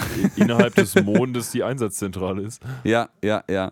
Ähm, und äh, ja, er, ähm, er versagt dann so ein bisschen auf eine niedliche Art und Weise und ähm, dann, dann kommt irgendwie noch ein komplizierterer Programmname, der dann äh, fast ertrinkend äh, rausgurgelt, um das umzuschalten. Und der heißt irgendwie Kiff äh, colon slash slash 3, also Kiff Doppelpunkt Schrägstrich Schrägstrich 3. Ähm, na, das ist eine valide URI sogar. Ähm, egal. ähm, Ja, und äh, dann sind sie auf einmal in so einem äh, literalen Wolkenschloss. Also das finde ich dann schon sehr, sehr metaphorisch. Ja, aber Ja. passt irgendwie auch zu Kiff und seiner Ja, romantischen passt auch Vorstellung. zu Kiff und da kommt dann so ein bisschen ein Teilaufhänger ähm, in dieser Story, der jetzt passiert, ähm, in diesem Schloss, nämlich, ja, wo auch irgendwie Amy, der sagt so, ey Kiff, ich, ich würde gerne mit dir eines Tages irgendwann irgendwann mal zusammenleben. Also die scheint da auch sehr zurückhaltend dem gegenüber zu sein. Ähm, aber bis dahin ist noch eine ganze Menge Zeugs, das ich einfach für mich selber machen möchte. Man man hat ja am Anfang auch gesehen mit diesem äh, Partyboard wurde ja auch durchaus etabliert, dass Amy auch jemand ist, der sehr gerne unabhängig Dinge voneinander tut. Ich finde, das ist irgendwie gar nicht so sehr eine Frage des Zusammenziehens, sondern mehr eine Frage zu, will sie wirklich auf die Nimbus ziehen? Weil ja, ja, ja. sie ja. kann ja ihr Das, Leben äh, weiterführen, wenn sie mit ihm zusammen ist, und nur halt nicht, wenn sie auf der Nimbus ist. Also, Äh, Klar, das Innuendo hier von dem Holodeck ist ja nicht nur, dass er ihr zeigt, was sie in der Realität erleben könnten, sondern halt auch, wie sie quasi ihre Lebensrealität erweitern könnten, wenn sie auf der Nimbus zusammenziehen. Ne? Ähm, ja, gut, genau, das stimmt. Und dann haben wir ein Problem, denn das Hologitter ist kaputt. Wie das halt so passiert, Ja. wenn man auf dem Holodeck ist, dann Immer. geht's mal kaputt. grundsätzlich. Immer, ist, na klar. äh, ja, Ja. Techniker ist auch informiert, aber der Techniker ist leider tot. Und jetzt passiert das, was immer passiert. Plötzlich sind alle möglichen Charaktere am Start, äh, die es irgendwie gibt, so an, an bösen äh, Figuren der Historie. Oder auch Ja, nicht bösen Figuren der Historie, die jetzt aber plötzlich böse sind.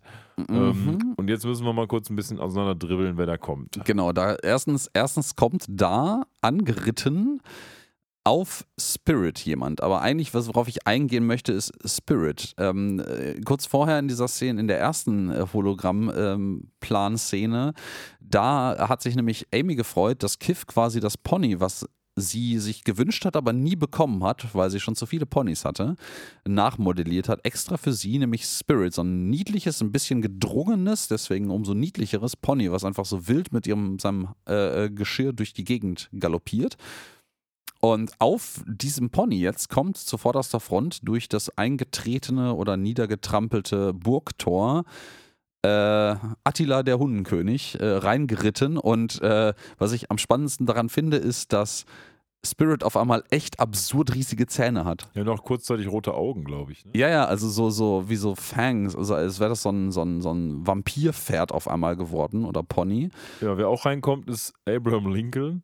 Allerdings als Evil Abraham Lincoln. Evil Abraham Lincoln Und, und haben diese, beiden, diese beiden Leute sind Äh, tatsächlich auch eine Anspielung, ne? Äh, ja, möchtest du? Ja, ist jetzt nicht schnell gesagt. Es geht wieder um Star Trek. Es gibt nämlich eine Folge, da werden quasi gute gegen böse historische Persönlichkeiten in den Krieg geschickt.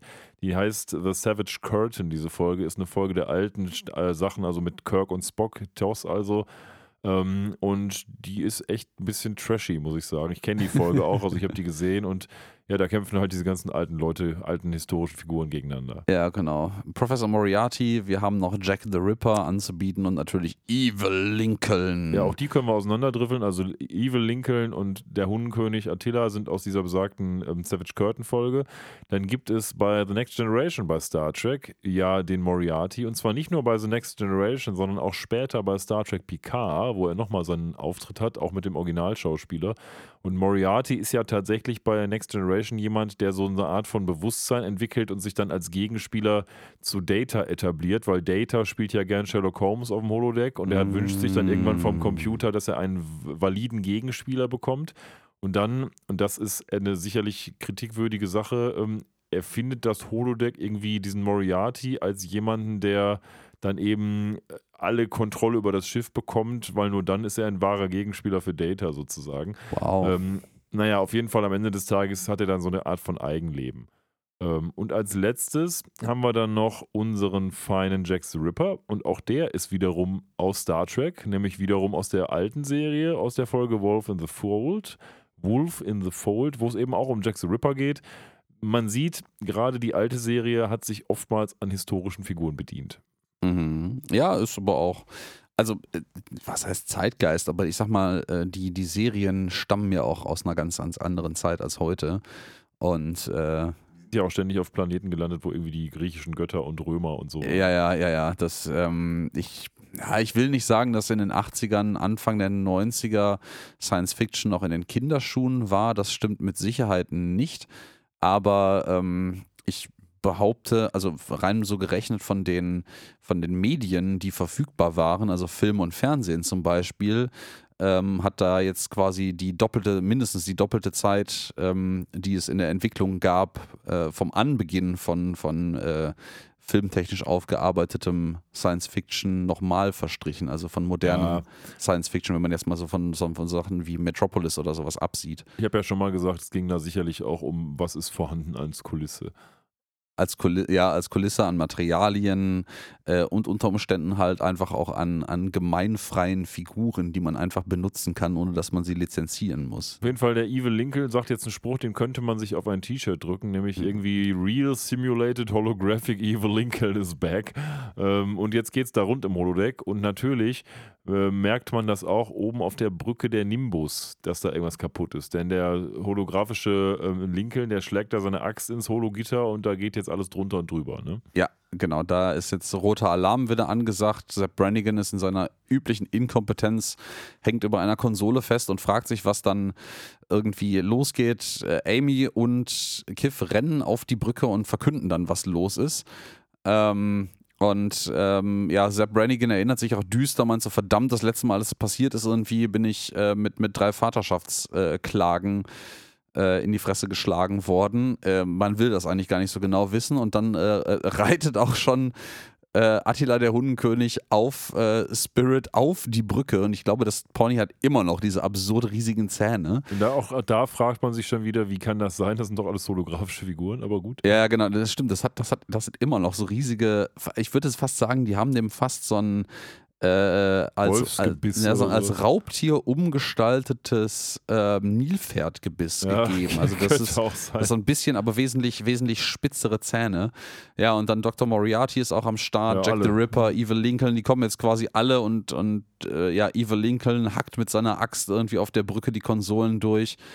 Und ähm, ja, Sepp Brannigan will die dann irgendwie zurückdrängen mit seinem äh, mit seiner äh, Energiewaffe und Attila ist eigentlich der einzig Schlaue, der hier irgendwie checkt, dass es eine echt dämliche Idee ist, mit einem äh, ja mit einer mit einer durchschlagenden Waffe auf einem Raumschiff äh, zu hantieren.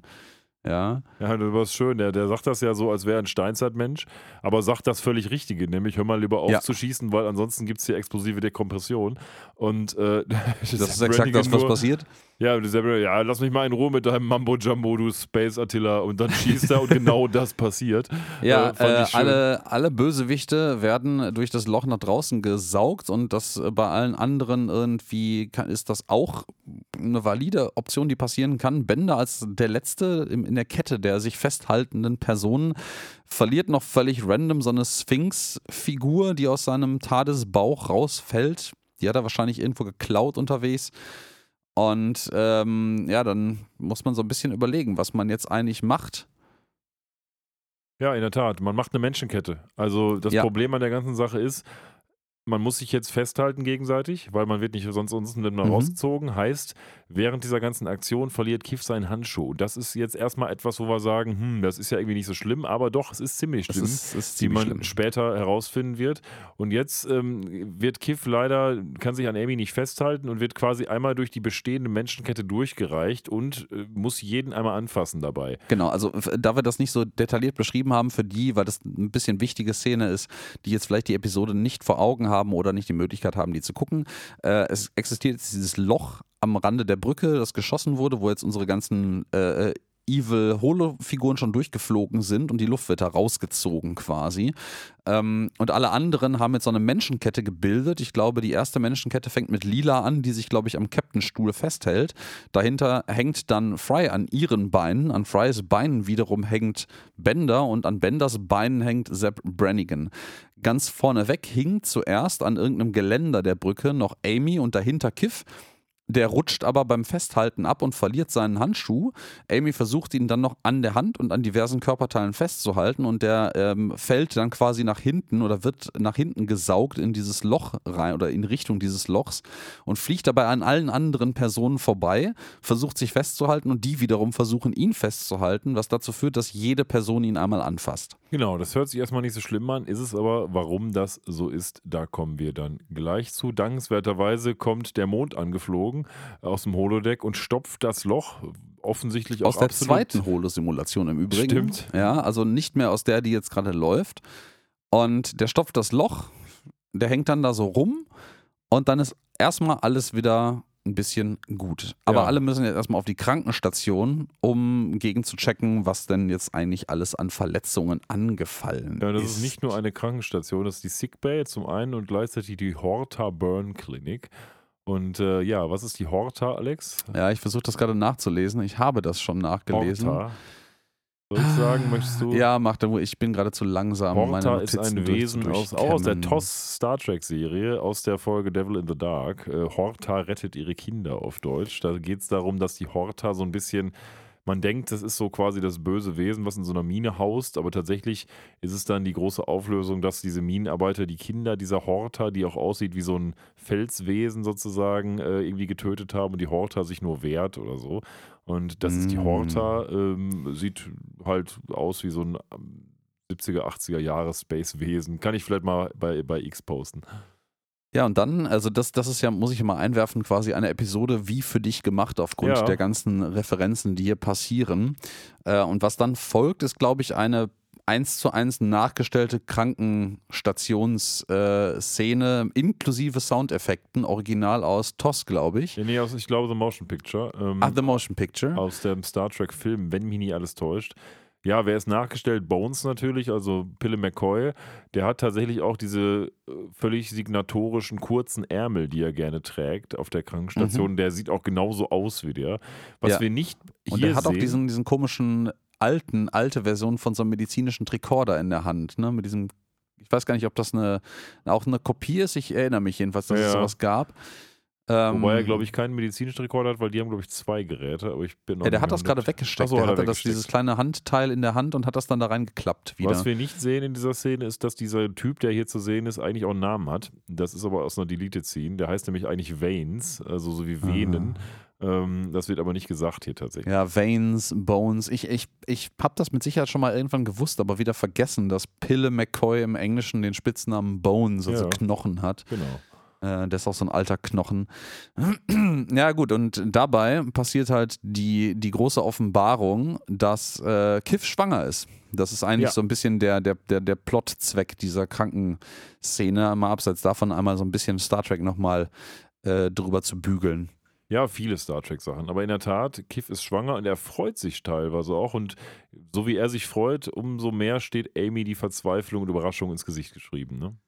Ja, dann gibt es auch so eine, so eine schöne Anschlussszene nach einer kurzen Überblendung. Die beiden haben jetzt ein bisschen Privatsphäre, also glauben sie zumindest. Ähm, und ähm, ja, dann wird ein bisschen drüber diskutiert, wie das eigentlich passieren konnte und ob man sich da jetzt freut drüber oder nicht, weil es, sag mal so, also so eine ganz klassische Sexszene oder irgendwas, was angedeutet wurde auch nur, hatten wir ja in keiner Form zwischen den beiden bisher. Nee, Das heißt nicht. also, natürlich kann man sich bis zu diesem Zeitpunkt noch so ein bisschen fragen, naja gut, äh, vielleicht ist da offscreen halt einfach was gelaufen. Das wäre ja jetzt irgendwie, die sind ja nun eine ganze Weile lang zusammen, jetzt nicht so überraschend, hust, hust. Ähm, aber nein, das ist alles nicht der Fall und ähm, äh, Kiff sagt dann halt noch so ein bisschen obskur, dass das alles bei denen ein bisschen schwieriger und komplizierter verläuft bei seiner Spezies und Bender ist daraufhin sehr, sehr wütend, weil er so Dinge hat, die er nicht versteht. Ähm, Ja. Das ist auch wieder so ein bisschen ähnlich wie der Professor, nur dass es hier kein Anger Dome gibt am Anfang der Episode. Und ähm, ja, dann äh, kommt auch nochmal Sepp Brannigan rein und dann sind auf einmal alle wieder da und wollen halt irgendwie wissen, wie wieder jetzt irgendwie schwanger geworden ist. Ähm, äh, was ich ein bisschen merkwürdig finde an der Szene ist, dass hier irgendwie natürlich vorausgesetzt wird, als, als plötzliches Kollektivwissen zwischen allen, dass zwischen Amy und Kiff nie irgendwas gelaufen ist, was dazu, dazu führen könnte, dass einer der beiden schwanger wird. Äh, Das dass jetzt eine, eine stimmt. Alien-Spezies vielleicht bei der männlich gelesenen oder, oder benannten Person die Schwangerschaft vorliegen kann, ist jetzt eigentlich das we am wenigsten Überraschende dabei. Eher, dass sich keiner fragt, äh, ob das einfach zwischen den beiden auf natürlichem Wege entstanden ist und jetzt zufällig durch diese medizinische Untersuchung rausgekommen ist. Ja, ich, wobei ich glaube schon, dass man damals, es ist ja schon ein bisschen her, noch eher so auf dem Trip war, also ist in den Jahren, in den 2000er Jahren schon, aber ich sag mal, diese, diese Erwartungshaltung, dass ein Mann auch einfach schwanger sein kann, auch in einer Sci-Fi-Serie, Ja, ja. war damals, glaube ich, noch nicht so Äh, ausgeprägt. Vielleicht ist das auch unsere heutige Leseart davon, dass das irgendwie komisch wirkt in der Szene. Ich finde allerdings trotzdem ist es komisch, weil das, äh, das Kollektivgefühl ist nicht mal, dass die Verwirrung da ist, dass Kiff schwanger geworden ist als die männliche Person der Beziehung, äh, sondern dass überhaupt eine Schwangerschaft vorliegt. Das ist halt auch irgendwie so ein Kollektivwissen, ja, das stimmt. Die das hier scheinbar das, vorhanden Die ist. verbinden das so ein bisschen unzulässig mit der Tatsache, dass gerade irgendwie Hektik passiert ist und dadurch scheinbar er schwanger geworden ist. Also zumindest genau, wird das insinuiert. Äh, Genau, das, das ist das ist ja das, Quatsch eigentlich, Genau, ne? das ist das, was ich nämlich auch ankreide an der an dieser Szene, ähm, dass dieses Kollektivwissen plötzlich vorhanden ist, ohne dass das dem Zuschauer irgendwie plausibel dargelegt wurde, wieso die jetzt auf einmal alle zu diesem impliziten Schluss kommen, dass das irgendwas mit dieser Hektik-Szene zu tun haben muss. Gut, man könnte natürlich sagen, sie haben sich ewig nicht gesehen. So schnell können sie eigentlich nicht schwanger geworden sein. Und dementsprechend macht es schon Sinn, dass sie vielleicht überrascht sind. Ne? Fair wäre aber halt auch dann einzuwerfen, dass halt Kiffs Spezies durchaus sehr offensichtlich sehr anders tickt und das ja vielleicht auch ein längerfristiger Prozess sein könnte. Ja, ja, das aber ist so. sei es drum. Äh, Kiff erklärt das Ganze jetzt ähm, und ähm, der erklärt das so, dass sie quasi in dem Moment, wo er, wo, wo ihr seine Spezies verliebt ist, ähm, kommt es zu so einem Punkt, wo die quasi in so, einer, so einem aufnahmefähigen Zustand äh, sind, sehr, sehr höflich ausgedrückt. Ja, schöner Kommentar von Zeb Branning dazu. You disgust me. Ja, Go on. das finde ich abstoßend. Mach weiter. Ja, das ist halt irgendwie, der, der ist halt sehr, sehr verwirrt an dieser Stelle, der Sepp. Ähm, ja, und dieser, dieser aufnahmefähige Zustand äh, heißt dann quasi, dass äh, die Haut äh, von seiner Spezies quasi empfänglich wird und eine durchlässige Membran wird, insbesondere an den Händen oder nur an den Händen spezifisch, ähm, die dann in der Lage ist, DNA-Material von einer anderen Kreatur, einer anderen biologischen Lebensform aufzunehmen, um das quasi als, äh, ja, als, als Schwängerung zu verwenden, als, als Genmaterial zu verwenden, um daraus ein, ein, ein Kind zu zeugen. Was übrigens auch eine Star Trek-Anspielung ist. Ich bin nicht überrascht. Weil jetzt allerdings mal aus einer Serie, die etwas jünger ist, nämlich aus Star Trek Enterprise. Das ist also die Serie, die nach Voyager kam. Ähm, da gibt es nämlich eine ähnliche Folge, die heißt In guter Hoffnung und da wird äh, Trip Tucker, einer der, der Ingenieur, also der Chefingenieur der Enterprise, wird genau in dieser Art und Weise schwanger, nämlich weil er Handkontakt mit einer außerirdischen Spezies Ah, hat. also so rum die außerirdische Spezies erzeugt quasi eine Schwangerschaft in einer Spezies, die ansonsten gar nicht dazu in der Genau. Lage ist, eine Schwangerschaft aus dem Weg. Das ist ja noch ein bisschen obskurer. Ja, aber es ist und- auch ein Mann und, Und ich es glaube, es ist auch Szenerie. dann neuer als diese Futurama-Episode, Nee, oder? das Ist das, Enterprise ist von 2001 gestartet, also es ist nicht. ah, da ist relativ diese nah dran. Bitte? ist denn diese Episode auch äh, Da der jünger? Audiokommentar das so referenziert, gehe ich stark Ah, davon okay, aus, dass okay, es okay. stimmt. Siehst du, da bin ich bin auf, bei Star Trek sowas Mich hat das nicht auch überrascht, dem weil ich es später Dampfer. verordnet hätte, aber Ich auch, scheinbar ist ja, das ja. so. Na gut, sei es drum. Also das ist jedenfalls der Modus operandi, in dem seine Spezies äh, schwanger wird und tatsächlich ja die männlich gelesene Person ähm, schwanger wird an der Stelle. Das ist Kiff. Und er demonstriert das noch mal ein bisschen. Das erklärt auch tatsächlich seine Handschuhe, die er permanent trägt. Mm, Absolut, ja. In dem, in dem Verliebt-Zustand. Mal abseits davon, dass das auch irgendwie zu seiner Uniform gehört, aber das ist halt ganz praktisch. Und ähm, wir erfahren dann, im Abseits davon, dass die Nimbus jetzt im Zimmer von Kiff so einen niedlichen Baby an Bord Aufkleber hat, wie man das gerne mal bei Autos hinten drauf sieht. Was ich nie verstanden habe übrigens. Weil Nee. äh, fahre ich da jetzt rein äh, oder fahre ich jetzt weniger rein? Bei jedem anderen Auto wäre ich jetzt reingecrashed, aber weil da der Aufkleber ist, sage ich, ah, heute mal nicht. Also ja, ja, das schon ist so. irgendwie Vielleicht- absurd. ich ich, ich. ich ver- verstehe es auch nicht so ein bisschen. Genauso wie Fahranfänger, das verstehe ich noch eher. Ja, Aber Fahranfänger ist halt eher auch, also leider muss man halt sagen, ähm, schönen Gruß an die Menschheit an sich.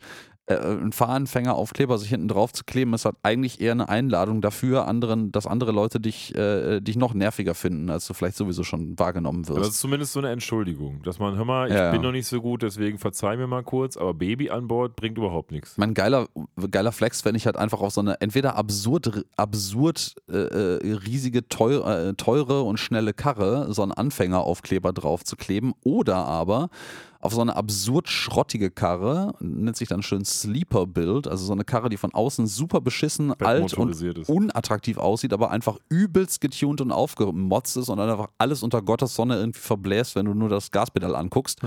ähm, äh, da macht das, da, da finde ich das irgendwie wieder witzig. Ja, das stimmt. Aber ähm, naja, jedenfalls, äh, die Nimbus hat jetzt auch diesen Aufkleber bekommen und jetzt endlich. Nein, jetzt immer noch nicht. Ich bin irgendwie immer noch dabei, dass die beiden jetzt mal ein bisschen Privatsphäre kriegen, Nee, um zu zweit darüber zu reden, aber die gibt es irgendwie nicht. Man ist ähm, jetzt mit der ganzen Besatzung, die relevant ist, in Kiffs Äh, Quartier. Genau, also eigentlich der, der, ähm, man ist jetzt auch nicht in Kiffs Quartier in seinem, seinem. Doch.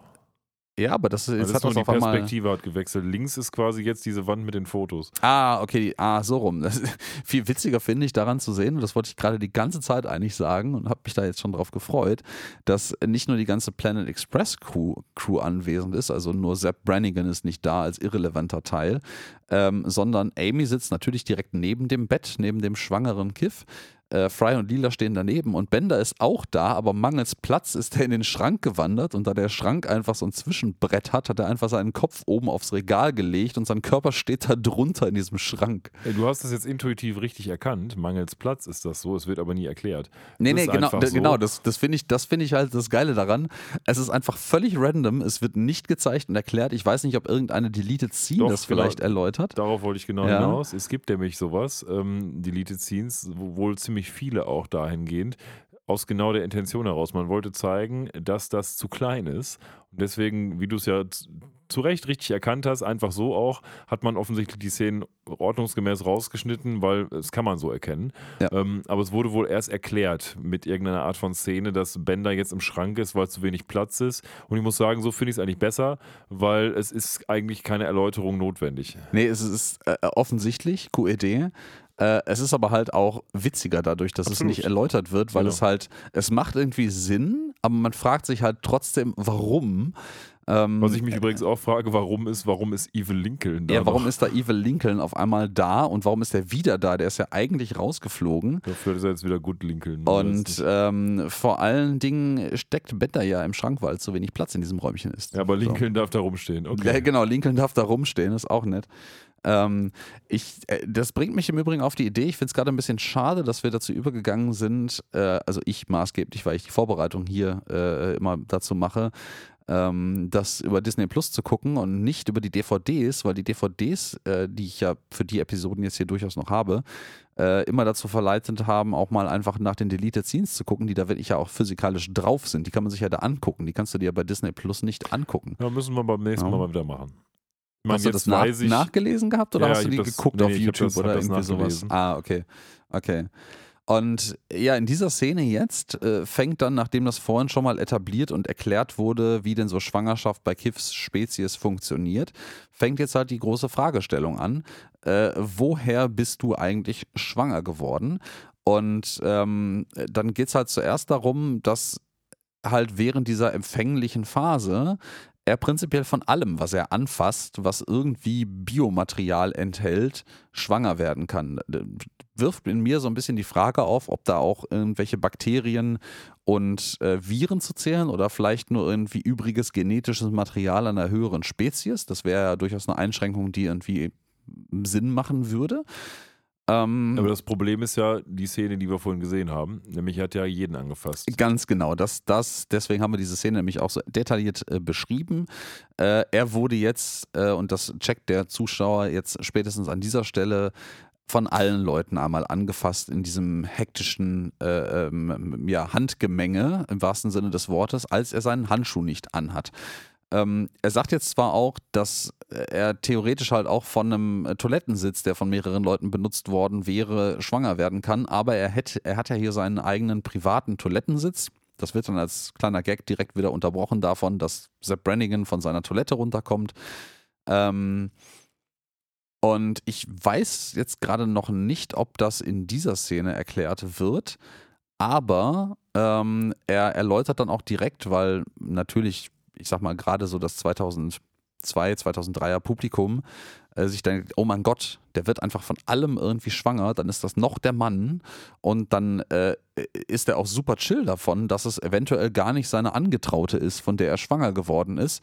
Ähm, aber die Erläuterung kommt einfach dann auch noch, ähm, dass es in seiner Spezies und seiner Kultur, aus der er kommt vor allen Dingen, äh, existiert da gar nicht so eine starke emotionale Bindung an der, dem genetischen Mutter, Vater, äh, Geber, äh, bio, biologischem Geber, äh, Gebermaterial, ähm, sondern wichtig ist halt die äh, Person, die diesen Zustand der Empfänglichkeit ausgelöst hat, nämlich die, die liebende Person quasi.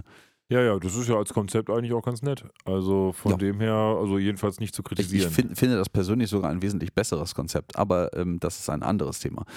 Ähm, Ja, gleichwohl will man jetzt einen Test machen, wer das ist, weil wir haben schon herausgefunden, das könnte prinzip- prinzipiell jeder sein und Amy will es dann auch wissen. Das heißt, genau. man geht schnell ins Planet Express Schiff, fährt nach Hause, denn wie es der Zufall will, hat der Professor einen riesigen Interspezies-Tester, der da rumsteht und jetzt ganz schnell mal herausfinden kann, wer denn der eigentlich biologische, ähm, die eigentlich biologische Mutter ist. Genau, das, dieser, dieser DNA-Herkunftstester, der ist irgendwie so eine, so eine, so eine ganz komische, betrunkene äh, Party-Paarung aus einem äh, Todesrad irgendwie, oder wie heißen diese, diese Fahrgeschäfte?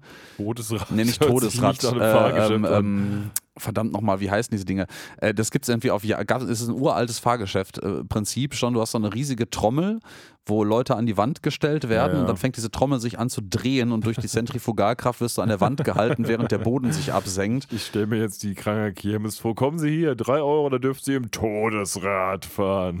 Ja, ja, drei ja, gehen ja. rein, einer geht raus. Ja, ja, ja, ja. Ich lese das gleich mal nach, wenn ich eine, eine Redepause habe, wie das Ding wirklich genannt wird. Also das. Dieses konkrete Ding ist wohl eine Anspielung auf irgendein Fahrgeschäft aus einem Disneyland oder sowas, was es da auch gibt. Das hat da auch einen Namen. Das heißt nur anders. Äh, und das andere Ding, was, woran mich das erinnert, ist eine riesige Saftpresse.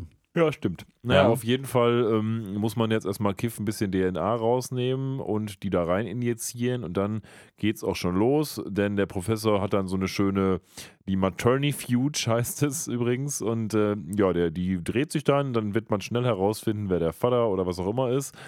Und genau das passiert dann auch. Alle drehen sich in ihrer, ja, wie haben wir es genannt, das Todesrad. Und äh, dann wird auch tatsächlich der Boden aufgemacht. Also all das passiert, was auf einer Kirmes auch passieren würde. Ähm, und man weiß nicht so hundertprozentig, warum das jetzt passieren muss, aber scheinbar muss es passieren. Und dann äh, werden die ähm, da alle rauskatapultiert nach und nach. Und wenn man da rauskatapultiert wird, heißt das, man ist nicht der Vater. Als erstes fliegt Fry raus, dann Seppe Brannigan. Das ist zur Erleichterung insbesondere von, ähm, von Kiff. Als nächstes fliegt Soldberg raus, wo überhaupt keiner weiß, wie der überhaupt drin gewesen war, aber er lebt scheinbar in diesem Ding. da, ja. Wir, haben- wir haben da mal so einen ganz kurzen Einspieler davon, dass er arm ist und keinen Ort hat, wo er wohnt. Und er hatte auch noch keinen äh, wirklichen Auftritt. Naja, dann äh, fliegt Amy raus und das ist natürlich schlecht für Kiff. Und als letztes bleibt noch eine ziemlich verdutzte Lila. Jo. Und die ist offensichtlich dann jetzt die Mutter des biologische Kindes. Die Mutter. biologische Mutter des Kindes, ja. Ähm, oder der Kinder, das wissen wir ja noch nicht so ganz. Ja. Ähm, und ja, dann, dann wird ein bisschen theoretisiert, wie das denn, äh, wie das denn passiert. Und dann äh, stellt Kiff auch fest, dass deswegen diese ähm, Poster überall in einem, in einem Hy Hygienekurs in der, in der Schule hingen. Irgendwie, lass deine, lass deine Handschuhe doch bitte an. No love, Ähm, no love. dann dann äh, schmeißt irgendwie Sepp Brannigan nochmal so ein Tantrum, so, eine, so einen so einen Tobsuchtsanfall mit, mit epischer Breite. Das wird schon fast irgendwie einem, einem Calculon als Schauspieler gerecht, äh, dieses Drama, was er da aufwirft. Ähm, dass unsere Liebe so viel überstanden hat und dass du jetzt mich irgendwie äh, mir, mir fremd gehst mit diesem Mann da und bla bla bla. Hör auf, unsere Liebe äh, zu testen. Äh, jada jada. Da ist selbst, da ist. Genau, da ist selbst Kiff richtig angenervt von. Und äh, der bedankt sich bei Lila, dass sie ihm das DNA, die DNA-Probe quasi überlassen hat. Und da, genau in dieser Jetzt Szene erklärt er nämlich jetzt das, das emotionale Konzept in seiner Spezies und seiner Kultur dahinter, ähm, dass das halt, ähm, man sich dazu natürlich bedankt und vielleicht zu dieser Person eine gewisse Bindung hat, aber dass das halt schon ein bisschen random ist, ein bisschen zufällig passiert, wer das jetzt konkret ist. Ähm, und jetzt das wird vor allen Dingen erstmalig der Begriff dazu. Genau, der geprägt, ne? Begriff dazu wird etabliert, nämlich die Person, die dann eigentlich die äh, emotionale Partnerin, Mutter äh, in diesem Konstrukt ist, ist äh, der Smizmar. Ja. Und das ist natürlich Amy. Genau. Auch schön Und von der da- Lore her irgendwie. Ja, ne? schön. ist- Ich finde ich find das eine schöne Lore. Ja, da kommt auch der deutsche Titel jetzt her. Smizma oder der Tee des Lebens. Genau. Ähm, da sind wir jetzt beim ersten Teil der deutschen äh, Titelauswahl, der jetzt Relevanz bekommt und erklärt wird. Genau. Ja, und im Wesentlichen ist jetzt Kiff sehr, sehr happy darüber. Ähm, Und auch hier zeigt sich wieder Amy nicht ganz so begeistert. Und jetzt muss man natürlich eins machen, nämlich mit einer guten Freundin erstmal einen Trinken gehen. Und das tut Amy dann auch mit Lila. Und jetzt sehen wir etwas, was wir, glaube ich, schon mal gesehen haben in, in einer Episode, die etwas neuer ist. Nämlich wir sehen ähm, den Kalender von Amy, wo es diverse wahnsinnig nette Einträge gibt. Ähm, wie zum Beispiel Sachen wie Recharge Bra, also man muss offensichtlich den BH rechargen. Sie trifft sich auch mit Wal Walter Keening, der eigentlich anders gespro- geschrieben wird. Das ist ja eigentlich der Darsteller von Chekhov und Ja. diverse andere Sachen und merkt sich, okay, und das kann ich auch teilweise bestätigen, naja, wenn ich hab, der kann das alles absagen und jetzt nur noch Motherhood reinschreiben sozusagen. Mhm, mhm, mhm. Ich habe im Übrigen gerade mal ein bisschen wegen diesem Fahrgeschäft äh, äh, das, Die Todes, das Todesrad Todesrad, ja. äh, recherchiert. Das Witzige dabei ist, ähm, es gibt dazu im englischen Wikipedia-Artikel über diese Episode gibt es eine verlinkte Referenz darauf. Ähm, in der dann wieder englischen Wikipedia, da geht's nämlich, heißt es nämlich Rotor, also der Rotor, in Klammern Ride, also das, das Fahrgeschäft.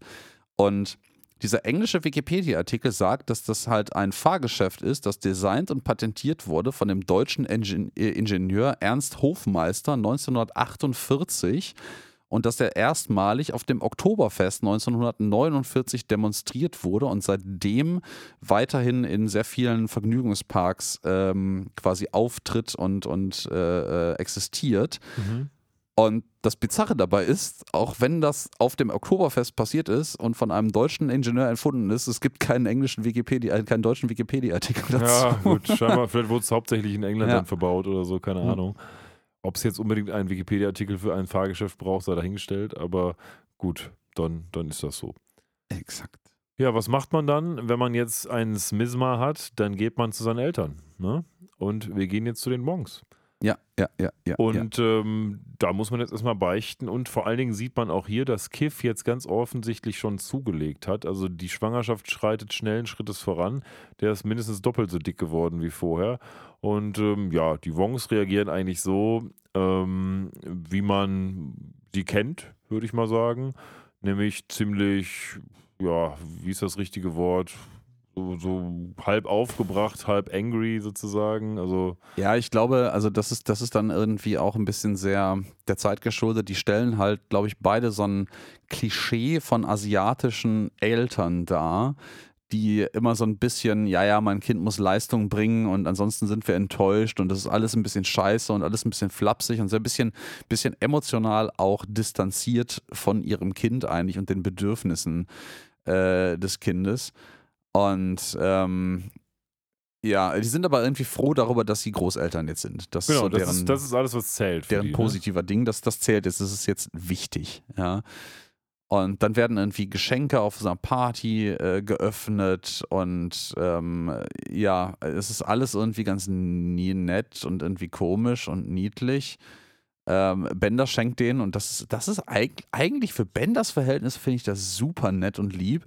Ähm, der schenkt, der schenkt ihnen äh, quasi seine ersten Schuhe, also seine ersten Füßchen, als er ein ganz kleiner Roboter noch war, wo ich mich frage, wie das funktioniert, aber das ist genau. völlig egal. Die sind aus Bronze, also es ist wirklich so eine, sieht so ein bisschen aus wie so eine Plakette, das erinnert mich so ein bisschen wie so, an so eine goldene Schallplatte, finde ich, Ja, von der Aufmachung. So, eine- so eine Holzplakette mit, so einer, mit so einer Schrift auch unten drunter und dann Das diesen stimmt. beiden bronzenen Füße da drin. Ähm, was schenkt Lila nochmal? Mal abseits davon, dass äh, Kiff jetzt in der, der Mutterrolle völlig aufgeht Ja, tatsächlich. Ne? der Ähm, macht das also und stereotypisch. das wirklich gerne macht und der, das ein, ein, ähm, ein äh, Korb. Äh, sie schenkt ihm einen Korb. Ja, und zwar nicht irgendeinen Korb, sondern den Korb, den sie auch hatte, als sie vor dem Orphanarium gestanden hat. Dem äh, Kinderheim, genau. Ja, als, als, als sie sie dem, ausgesetzt den wurde. Korb, mit dem sie im Kinderheim von ihren Eltern wiederum abgesetzt worden ist, das wissen wir ja mittlerweile.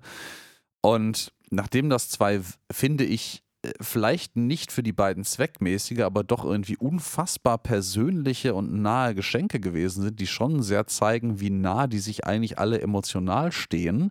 Ähm, auch wenn das, wie gesagt, zweckmäßig wahrscheinlich eher symbolischen Charakter hat, aber die, die Symbolwirkung, finde ich, ist eigentlich, wenn man drüber nachdenkt, super krass. Ja, schon. Äh, kriegen sie, kriegt sie von ihren Eltern einfach ein Bügelbrett geschenkt. Und zwar nicht irgendein Bügelbrett, sondern die haben einfach ihr Partyboard umbauen lassen zum Bügelbrett, weil das ist halt jetzt das, mit dem sie am ehesten konfrontiert werden wird als werdende Mutter. Ähm, bügeln. Ja, du, du machst ja jetzt keine Paddy mehr, deswegen brauchst du jetzt nur das Board als Bügelboard sozusagen. Und äh, ja, das ist natürlich jetzt, sag ich mal, das, der Tropfen, der das Fass in Amy zum Überlaufen bringt. Ja, ne? ich, ich finde das, das Schöne, was sie ihre Mutter dann noch sagt, also es ist nicht schön, aber es ist halt irgendwie witzig ist, das einzige Surfen, was du jetzt tun wirst, ist auf einer großen Welle der Verantwortung. Ja, stimmt. ja, falsch ist das nicht, aber man muss es halt nicht den Leuten unter die Nase reiben. Ja, ja, genau. Also es ist halt vor allen Dingen auch wieder so ein, es ist halt kein schönes Geschenk. Es ist halt nur wieder ein Geschenk irgendwie, was, was eigentlich, also muss man sagen, eigentlich der, der, der Selbstüberhöhung und so den mahnenden Zeigefinger der Eltern aufrechterhält. Also es ist kein Geschenk, was irgendwie nett den beiden gegenüber gemeint ist. Auch ein Bügelbrett ist ja irgendwie für werdende Eltern jetzt nicht so irgendwie das, das Nee. ein, Geschenk, wo du dir so denkst, boah krass, da hat sich jemand richtig Gedanken gemacht darüber, was wir jetzt wirklich gebrauchen können. Ne? Ist sowieso absurd zu glauben, dass man noch viel Zeit zum Bügeln hätte mit Kindern. Also ich Als, als wenn man auch irgendwie die, das doch als Relevanz, äh, relevant erachten würde, Dinge zu bügeln. Weißt du, wie lange ich alleine als, als, als äh, nicht äh, Kinder habender Single irgendwie schon nicht mehr Dinge bügel? Eben, also ich bügel, Warum wenn auch? Ich überhaupt trage mal, ja auch keine Hemden. mal ein also, Hemd vielleicht, aber mehr muss man auch nicht bügeln. Ja Dementsprechend. gut, also wenn ich dann mal ein Hemd trage aus äh, irgendwelchen Gründen, dann äh, bügele ich das schon vorher. So ist es nicht. Aber äh, ne. Ja, man muss es halt nicht häufig machen, eben. Ja, auf jeden Fall sagt Kiff jetzt nochmal, ach ja toll, das größte Geschenk ist im Wesentlichen aber, dass wir hier ganz viele tolle Kinder kriegen und wie ich die rauspresse und am Ende des Tages gibt es dann ganz viele kleine, ja wie nennen sich die, Kiff-Larvenwesen oder so und nachdem er das auch nochmal ausgesprochen hat, rennt Amy vor die Tür, heulend. heulend. Warum? Ja, weil die Last zu groß ist. Genau, die Last zu groß ist. Also sie kann an dieser Stelle mit der Verantwortung äh, nicht, nicht wirklich umgehen. Und ähm, also verstehen, ja, so ein bisschen halt schon, weil es, also kann ich sagen, äh, es ist halt auch komplett ungeplant an der Stelle. Ähm, dass Kiff sich jetzt so mega darüber freut, passt total zu seinem Charakter und auch seiner, seiner, seinem Bindungsdrang quasi. Aber ich finde, Amys Reaktion ist auch also eher ein In-Character an der Stelle, muss man Ja, leider ist, sagen. Also es ist ne? konsequent und konsistent, finde ich auch. Warum? Weil es während der Folge schon die ganze Zeit etabliert wird, dass sie sich gar nicht binden will. Und jetzt Ja. wird sie ja mit etwas deutlich Schlimmerem, in Anführungsstrichen, als einem Zusammenziehen konfrontiert, nämlich da mit dem, was man eigentlich so ultimativ machen kann, um sich an jemanden zu binden. Kinder haben, Mhm. weil den wirst du dann im Regelfall nicht mehr los. Ähm, Dass man das aber niemals aus diesem Grund tun sollte, um den, die Person nicht mehr loswerden nein, zu natürlich nicht. Das ist nämlich, Natürlich nicht. aber das, das, das war ja auch äh, nicht Kiefs Intention. Nein, nein, das war ja niemandes Intention, das jetzt irgendwie an dieser Stelle herbeizuführen. Das war ja quasi aus dem, dem Affekt der Situation als ein, ein sehr schwerwiegender Nebeneffekt quasi ge Aber man- geboren im wahrsten Sinne des Wortes. Man versteht schon, warum sie jetzt unter der Verantwortungslast Ja, genau. Das, das wollte ich sagen. Ja. Dann gibt es in der Szene nochmal einen, einen gut platzierten, aber sehr düsteren Witz eigentlich. Äh, in dem Moment, wo Amy rausrennt und alle dann erschrocken. Die Kamera zeigt auf Kiff und man sieht alle, die dahinter stehen, die alle wirklich vollkommen schockiert von ihrer Reaktion in Richtung der Tür starren, wo Amy jetzt gerade noch rausgerannt ist, hört man plötzlich ein, ein lautes Baby äh, kreischen und, und weinen. Also das wird, wird quasi angedeutet, dass die Geburt in diesem Moment aus Schock stattgefunden hat. Ja, die Untertitel nennen das Infant-like Crying. Infant-like crying und es ist wirklich so. Es hört sich wirklich so an. Aber was passiert, ist einfach nur Soldberg, der auf der Couch sitzt und heult. Ja, Soldberg hat irgendwie nur so One-Liner-Gefühl. Das ist jetzt, der sagt nichts, aber er heult zumindest. Mhm, Ja, mhm, und dann mhm. schaltet man direkt wieder zurück und äh, Kiff versteht gar nicht, was da los ist. Weil eigentlich ist das doch eine tolle Sache, was hier passiert. Und er versteht nicht, wieso jetzt ihn die Frau verlassen konnte, die ja seine Smizmar ist. Er übernimmt hier gerade so ein bisschen die klischeehafte, also die, die nicht klischeehafte, die in der Realität hat, tatsächlich leider auch häufig vorkommende äh, äh, Rolle der, der dann jetzt alleinerziehenden Frau, Schrägstrich jetzt Mann, gebärenden Person, kann man, würde man heute sagen, ähm, die halt nicht verstehen kann, wieso der Partner sie verlassen hat, weil das halt eine gemeinsame Verantwortung ist. Ne? Problem, er muss jetzt alleine zu seinem Heimatplanet, weil er da die uralten antiken Birthing-Rituale machen muss. Und eigentlich Yes. macht man das mit der Smizma zusammen, aber geht ja schlecht, wenn die weg ist, ne? Genau, und das wird jetzt in den folgenden Szenen auch äh, nochmal ja sehr quasi direkt aufs Brot geschmiert, mehrfach noch, weil wir reisen jetzt und äh, ich weiß gar nicht, ob es dann offiziell das erste Mal ist, wirklich auf äh, Kiffs Heimatplaneten zurück. Denke schon. Ja, ich meine auch, das kam bis jetzt in der bisherigen Timeline nicht wirklich vor. Und man schlägt sich hier durch den, durch den Dschungel wirklich durch auf dem Weg zu. Und das wird jetzt auch so ein bisschen durch die Kröte, die den äh, Reisenden hier im Weg steht, angedeutet quasi, dass das ähm, Kiffs Spezies halt so ein bisschen krötenartig auch ist, in vielerlei Hinsicht. Nämlich, Weil dass der man. Spruch ganz gut ist. Ja, Weil Bender sieht die Kröte ja und sagt, wer ist denn das? Frosch? Eine Kröte oder deine Mutter? ja. Ist, oh, yo, Ja, ja. Mama. Ja, ja, ja, ja, ja, ja. Und ähm, dass nämlich man quasi zum, äh, zu dem Geburtsteich von Kiff zurückkehrt. Das ist nämlich jetzt das, äh, das Geburtsritual, was hier vollzogen werden soll. Ähm, die, die Kaulquappen, ähm, so wie halt auch ähm, Kiffs Spezies hier funktioniert an der Stelle, die sollen quasi geboren werden und reifen in dem Teich, in dem auch Kiff geboren ist. Und da ähm, steigt auch quasi die Grand Midwife, also die, äh, die Großhebamme, glaube ich, würde man übersetzen. Midwife müsste Hebamme sein im Englischen, ich bin mir nicht hundertprozentig sicher. Google das mal. Ähm, aus dem Matsch her hervor, also wie so eine Schamanin quasi ausgestattet. Und ähm, Da ist Hebamme. ja, und äh, Kiff verkündet quasi, aus welchem Clan er stammt und äh, dass er die Junge trägt und die gerne hier quasi rituell äh, äh, absetzen möchte.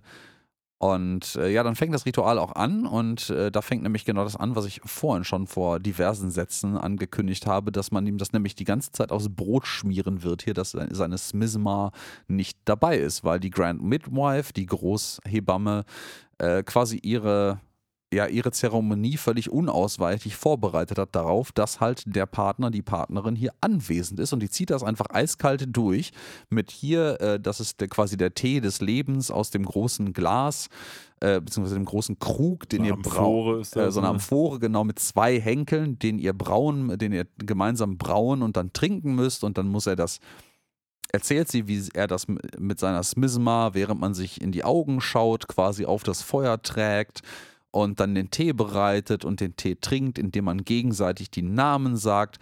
Äh, und äh, trotz mehrfacher Beteuerung und sehr beschämender Beteuerung von Kiff, dass seine Smizmar hier halt nicht anwesend ist, ähm, zieht sie das komplett durch. Ich finde es ein bisschen befremdlich, um es nochmal zu sagen, hier geht es ja jetzt um den Tee des Lebens. Also wir haben jetzt die beiden Bruchstücke des deutschen Titels zusammengefügt, Smizma und der Tee des Genau. Lebens.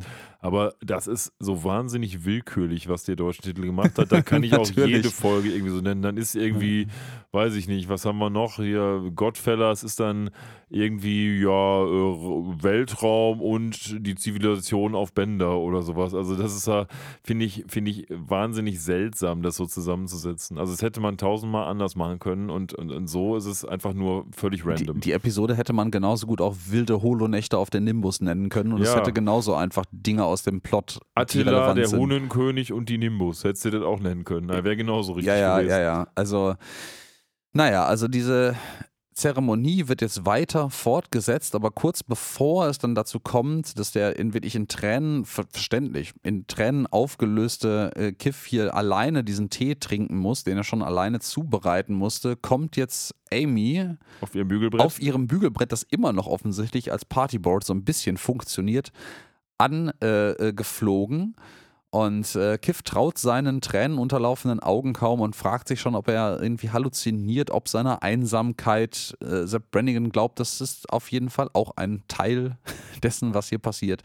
Ähm, ja, und äh, Amy wird dann doch noch ihrer Verantwortung gerecht und äh, stellt halt irgendwie fest, wie ich mutmaße mal viele werdende Eltern. Äh, man weiß noch nicht so richtig genau, ob man der Verantwortung irgendwie gerecht werden kann, aber man versucht es. Ja, ja, das wird das wahrscheinlich bei allen so sein. Ich muss jetzt ehrlich sagen, ich hatte nicht so den, also ich bin ja zweifacher Vater und ich hatte jetzt nie so den, den einen krassen Moment der Erkenntnis, wo ich da sagte, oh Gott, äh, so eine Verantwortung, aber ich werde es mal versuchen. Das, das läuft dann halt irgendwie so einfach. Ja, aber ja. es ist ja also selten also so, dass man wie in solchen Serien so den, den, den einen Lebensmoment hat, wo alles über einem hereinbricht. Ne? Nee, nee, also es ist jetzt auch ein bisschen sehr flapsig und äh, runtergebrochen äh, ähm, ausgedrückt, aber ähm, ich, ich glaube, so, so genau eben diese, diese bewusste Entscheidung zu treffen, jetzt, jetzt bin ich total bereit dafür und jetzt weiß ich, dass ich komplett der Verantwortung gewachsen bin. Das ist wahrscheinlich irgendwie eher so, ein, Wenn du darauf so eine wartest, wilde Gemengelage. Wartest du für immer. Genau, ja, ja, genau. Das ist äh, halt exakt das Ding.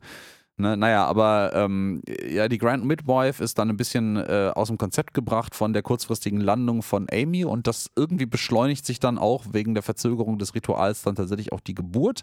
Man trinkt dann hastig den Tee aus, äh, hat dann noch so eine kurze, ein bisschen klischeehaft ausgearbeitete Geburtsszene, ähm, wo dann tatsächlich aus ähm, Tiff, nicht Fry, wollte ich gerade fast sagen.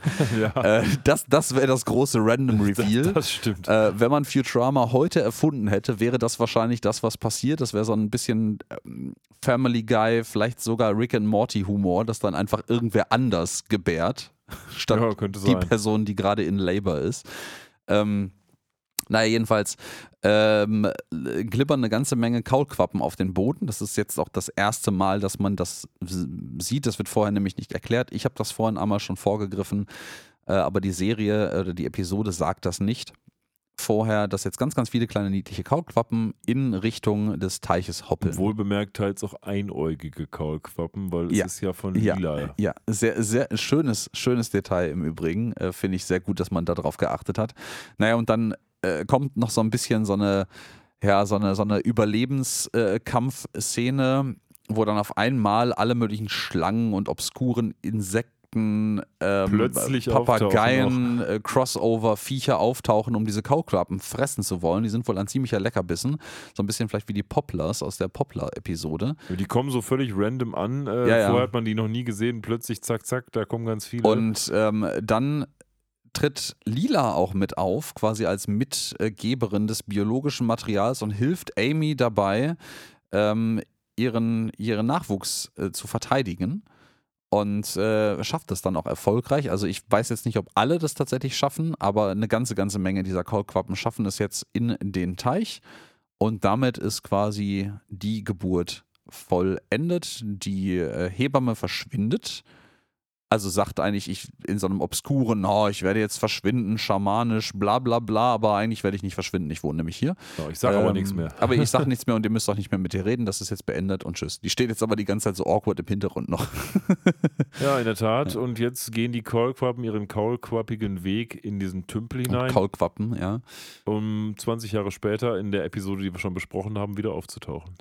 Jo, jo, jo. Das, das, das finde ich jetzt interessantes Foreshadowing, dass Kiff jetzt in dieser Episode sagt, dass die in 20 Jahren Beine wachsen werden und wieder zurück als unsere Kinder an Land krabbeln werden.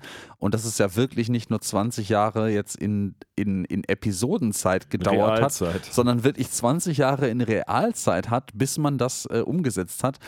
Äh, man, das ist natürlich auch ein bisschen biased, weil ich habe jetzt keinen Vergleich, ob es vielleicht andere Ereignisse in Futurama gerade gibt, die noch kommen werden, die ähnlich weit in der Zukunft vorhergesagt worden sind und dann ähnlich tatsächlich passiert sind in Folgeepisoden. Ich glaube nicht so präzise, wie das Ja, aber ist. das ist schon, das ist schon sehr, sehr genau. Weil selten wird ein Zeitraum so konkret genannt und dementsprechend konnte man natürlich ja. leichtes Spiel, als man wusste, dass man Futurama neu auflegt, weil es halt genau die 20 mhm. Jahre betraf. Ne? Und da muss ich jetzt auch so ein bisschen sagen, da stellt man jetzt halt so ein bisschen fest auch, dass obwohl, obwohl, nee, obwohl Amy und äh, Kiff halt kommuniziert haben darüber, über die Schwangerschaften und alles, ähm, er ihr diese für die beiden, auch für, für, für, das, für das Zusammenleben der beiden, extrem wichtige Information, dass die Geburt nicht heißt, dass sie sich direkt um die Kinder kümmern müssen, hat er ihr nie mitgeteilt. Nee, hinten raus ist nämlich ihre ganze Sorge vollkommen obsolet. Genau. Ähm, sie hatte natürlich sonst nicht diese Reise angetreten, um später zu sagen, ich bin jetzt doch an deiner Seite. Aber hätte er ihr das von vornherein gesagt, hätte er sich selbst viel Leid ersparen können. Ja, hätte er sich selbst viel Leid ersparen können, Amy die ganze, ganze Menge Zweifel und es hätte einfach, also das hätte ja geheißen, dass nachdem diese Geburtsszene vorbei ist, was ja jetzt auch Realität geworden ist, dass Amy dann jetzt nochmal 20 Jahre Zeit hat, ähm, sich zu verwirklichen. sich zu verwirklichen, sich selbst zu finden, vielleicht auch ein bisschen irgendwie zu sagen, ey, ich habe jetzt mal alles ausprobiert, wo ich Bock drauf habe und ich habe jetzt irgendwie mit dem Partner, den ich mir schon seit langem ausgesucht habe, auch wirklich äh, die Ruhe, mich niederzulassen. Ja, das ist ein valider Punkt. Das funktioniert alles nur, weil, weil diese Information nicht vorhanden ist. Das genau, stimmt. das, das ist halt irgendwie auch wieder ein bisschen, bisschen Randomness. Und dann sehen wir noch so ein bisschen niedlich, wie diese ganzen Kaulquappen in so einer halb in, die, in, den, in den Teich getauchten Kameraszene hier rumschwimmen. Und als zu guter Letzt, glaube ich, bevor dann wirklich auch die äh, Credits rollen, sieht man nochmal eine in Großaufnahme, die ein Auge hat, ein bisschen grinsen und vorbeischwimmen. Und dann ist auch Ende mit dieser Episode. Ja, ich glaube beim letzten Mal, jetzt kommt ja unsere Wertung, habe ich angefangen. Von daher würde ich dir jetzt einfach mal den Vortritt lassen, so du möchtest. Das ist äh, sehr nett. Ich äh, habe keine Ahnung, ob wir in der Hinsicht irgendwie ausgeglichen unterwegs sind oder das immer random machen, aber ich äh, nehme den Stab, den du mir gereicht hast, gerne an. Ähm, ich muss sagen, ich fand diese Episode unterhaltsam. Ich finde die auch, also ich finde vor allen Dingen, die macht es jetzt gerade im Nachhinein, auch mit diesem 20 Jahre Vorhersehen, äh, macht es das noch ein bisschen schöner, dass das so eine runde Geschichte ist, auch wenn die Nachfolge-Episode vielleicht nicht ganz so rund war. Ich war, weiß das, um ehrlich zu sein, ist die gar nicht so großartig hängen geblieben, auch äh, als, als Episode der neuen Staffel. Ähm, ich fand es unterhaltsam. Ich fand Teile der Storyline ein bisschen holprig, so, auch äh, wenn die verglichen mit anderen Episoden relativ rund präsentiert ist, aber jetzt auch gerade zum Beispiel diese, diese Offenbarung, dass, dass äh, Amy sich eigentlich gar keine Gedanken hätte darüber machen können. Ich finde, da hätte, das hätte man auch humoristisch aufarbeiten können, dass die beiden darüber halt gar nicht kommuniziert hätten. Das hätte auch gut in Futurama-Humor reinpassen können an der Stelle.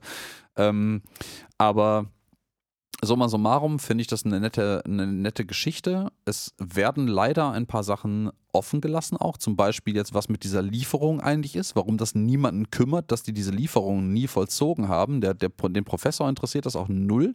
Keiner ist irgendwie sauer darüber, dass Amy das Schiff entführt hat und von dem her, den Teil der Geschichte finde ich leider relativ unstimmig und auch unvollendet, weil das wird nie wieder aufgegriffen. Das hat nie wieder irgendeine Relevanz und ist nur der Aufhänger dafür, ähm, dass man den Rest der Geschichte erzählen kann. Ähm, insofern sage ich, die Geschichte, die eigentlich erzählt wird, ist eine relativ schöne, äh, runde Sache. Der Aufhänger dafür ist mir ein bisschen zu holprig und leider nicht zu Ende erzählt und lässt ein bisschen ein loses Ende offen. Die Episode an sich hat mich aber vom Humor her und von, von den restlichen Inhalten her äh, unterhalten und dementsprechend ähm, gebe ich dir eine ganz gute, für unsere Verhältnisse mittlere Sieben. Hm? Ja, du hast schon vieles angesprochen, was ich genauso sehe. Also ich sag mal, diese ganze Aufhängernummer ist jetzt nicht der Rede wert. Auf der anderen Seite muss sie es vielleicht auch nicht sein, weil es, wie du richtig sagst, ein Aufhänger ist. Ähm, und vor dem Hintergrund geht es hier mehr um die Hauptgeschichte. Jetzt kann man der Geschichte zeitgenössisch natürlich nicht zugute halten, dass sie später wieder aufgegriffen wird. Das wusste ja kein Mensch zu dem Zeitpunkt. Ähm, gleichwohl würde ich mal sagen, das ist eine Geschichte, die zum einen die Lore vertieft, was ich immer gut finde, und zum anderen auch eine recht progressive Geschichte ist. Denn letztendlich der Mann wird schwanger und so, das ist jetzt nicht super neu, keine Frage, aber es ist, glaube ich, trotzdem noch für die damalige Zeit etwas, was ähm, vielen Leuten so ein bisschen die Hand reicht, die ein bisschen ja, progressiver eingestellt sind bei dieser Art von, von Darstellung. Von daher würde ich das der Geschichte auch zugute halten, denn Futurama ist jetzt wahrscheinlich nicht eine Serie, die zwingend so sehr am Puls der Zeit ist, was gesellschaftliche Entwicklungen angeht, beziehungsweise insofern nicht am Puls der Zeit ist, dass sie jetzt sich aktiv auf eine Seite stellt, abgesehen vom Umweltschutz vielleicht. Von daher finde ich das schon ganz gut. Die Geschichte selber ist ähm, verhältnismäßig kurzweilig, ähm, verbindet ganz gut emotionale ähm, Elemente mit kom komödiantischen Aspekten. Von daher würde ich mal sagen, ich bin einen Punkt über dir, auch vielleicht, weil ich mit diesen ganzen Star Trek-Anspielungen natürlich besonders gut anknüpfe ähm, und würde eine 8 geben. Ich verstehe aber trotzdem, dass das, ähm, man kann auch eine 7 geben. Das ist auch völlig, völlig legitim, sehe ich ganz genauso. Bleibe bei meiner 8. Ähm, ist eine gute Episode. Ähm, wenn sie nicht so gut gewesen wäre, hätte man wahrscheinlich auch nicht an sie angeknüpft. Ähm, das fanden also scheinbar auch die, die Writer und auch die Zuschauer haben das, glaube ich, relativ gut geratet, wenn man sich so die ganzen Wertungen anguckt. Ähm, von daher, nettes Ding, kann man mal machen. Ähm, und ja, wie es weitergeht, wie gesagt, haben wir schon besprochen. Ja, in diesem Sinne bleibt gar nicht mehr so viel zu sagen, außer meinen Finger jetzt mal auszustrecken und das richtige Knöpfchen zu drücken. Warte mal ganz kurz. Darf gespannt sein. Ah, was aber am Ende der Episode keinen Sinn macht, weil ich die Musik ja eh gerade wieder zurecht Ja. schneide, wie es gerade passt. Aber sag uns doch mal, was als nächstes Aber kommt. was ich sagen wollte noch als nächstes ist äh, am Start die Episode Superhelden auf Englisch Less Than Hero Captain Ja, Yesterday is Captain Best und Yesterday Super is King und. Clobberella, da freue ich mich sehr drauf. ja. Letzter Einwurf noch, bevor ich es vergesse. The Rotor, das Todesrad, heißt auf Deutsch einfach der Rotor. langweilig. Und in diesem langweiligen Sinne wünsche ich euch alles Gute. Wir hören uns in zwei Wochen wieder. Bis dann, macht's gut. Bye, bye.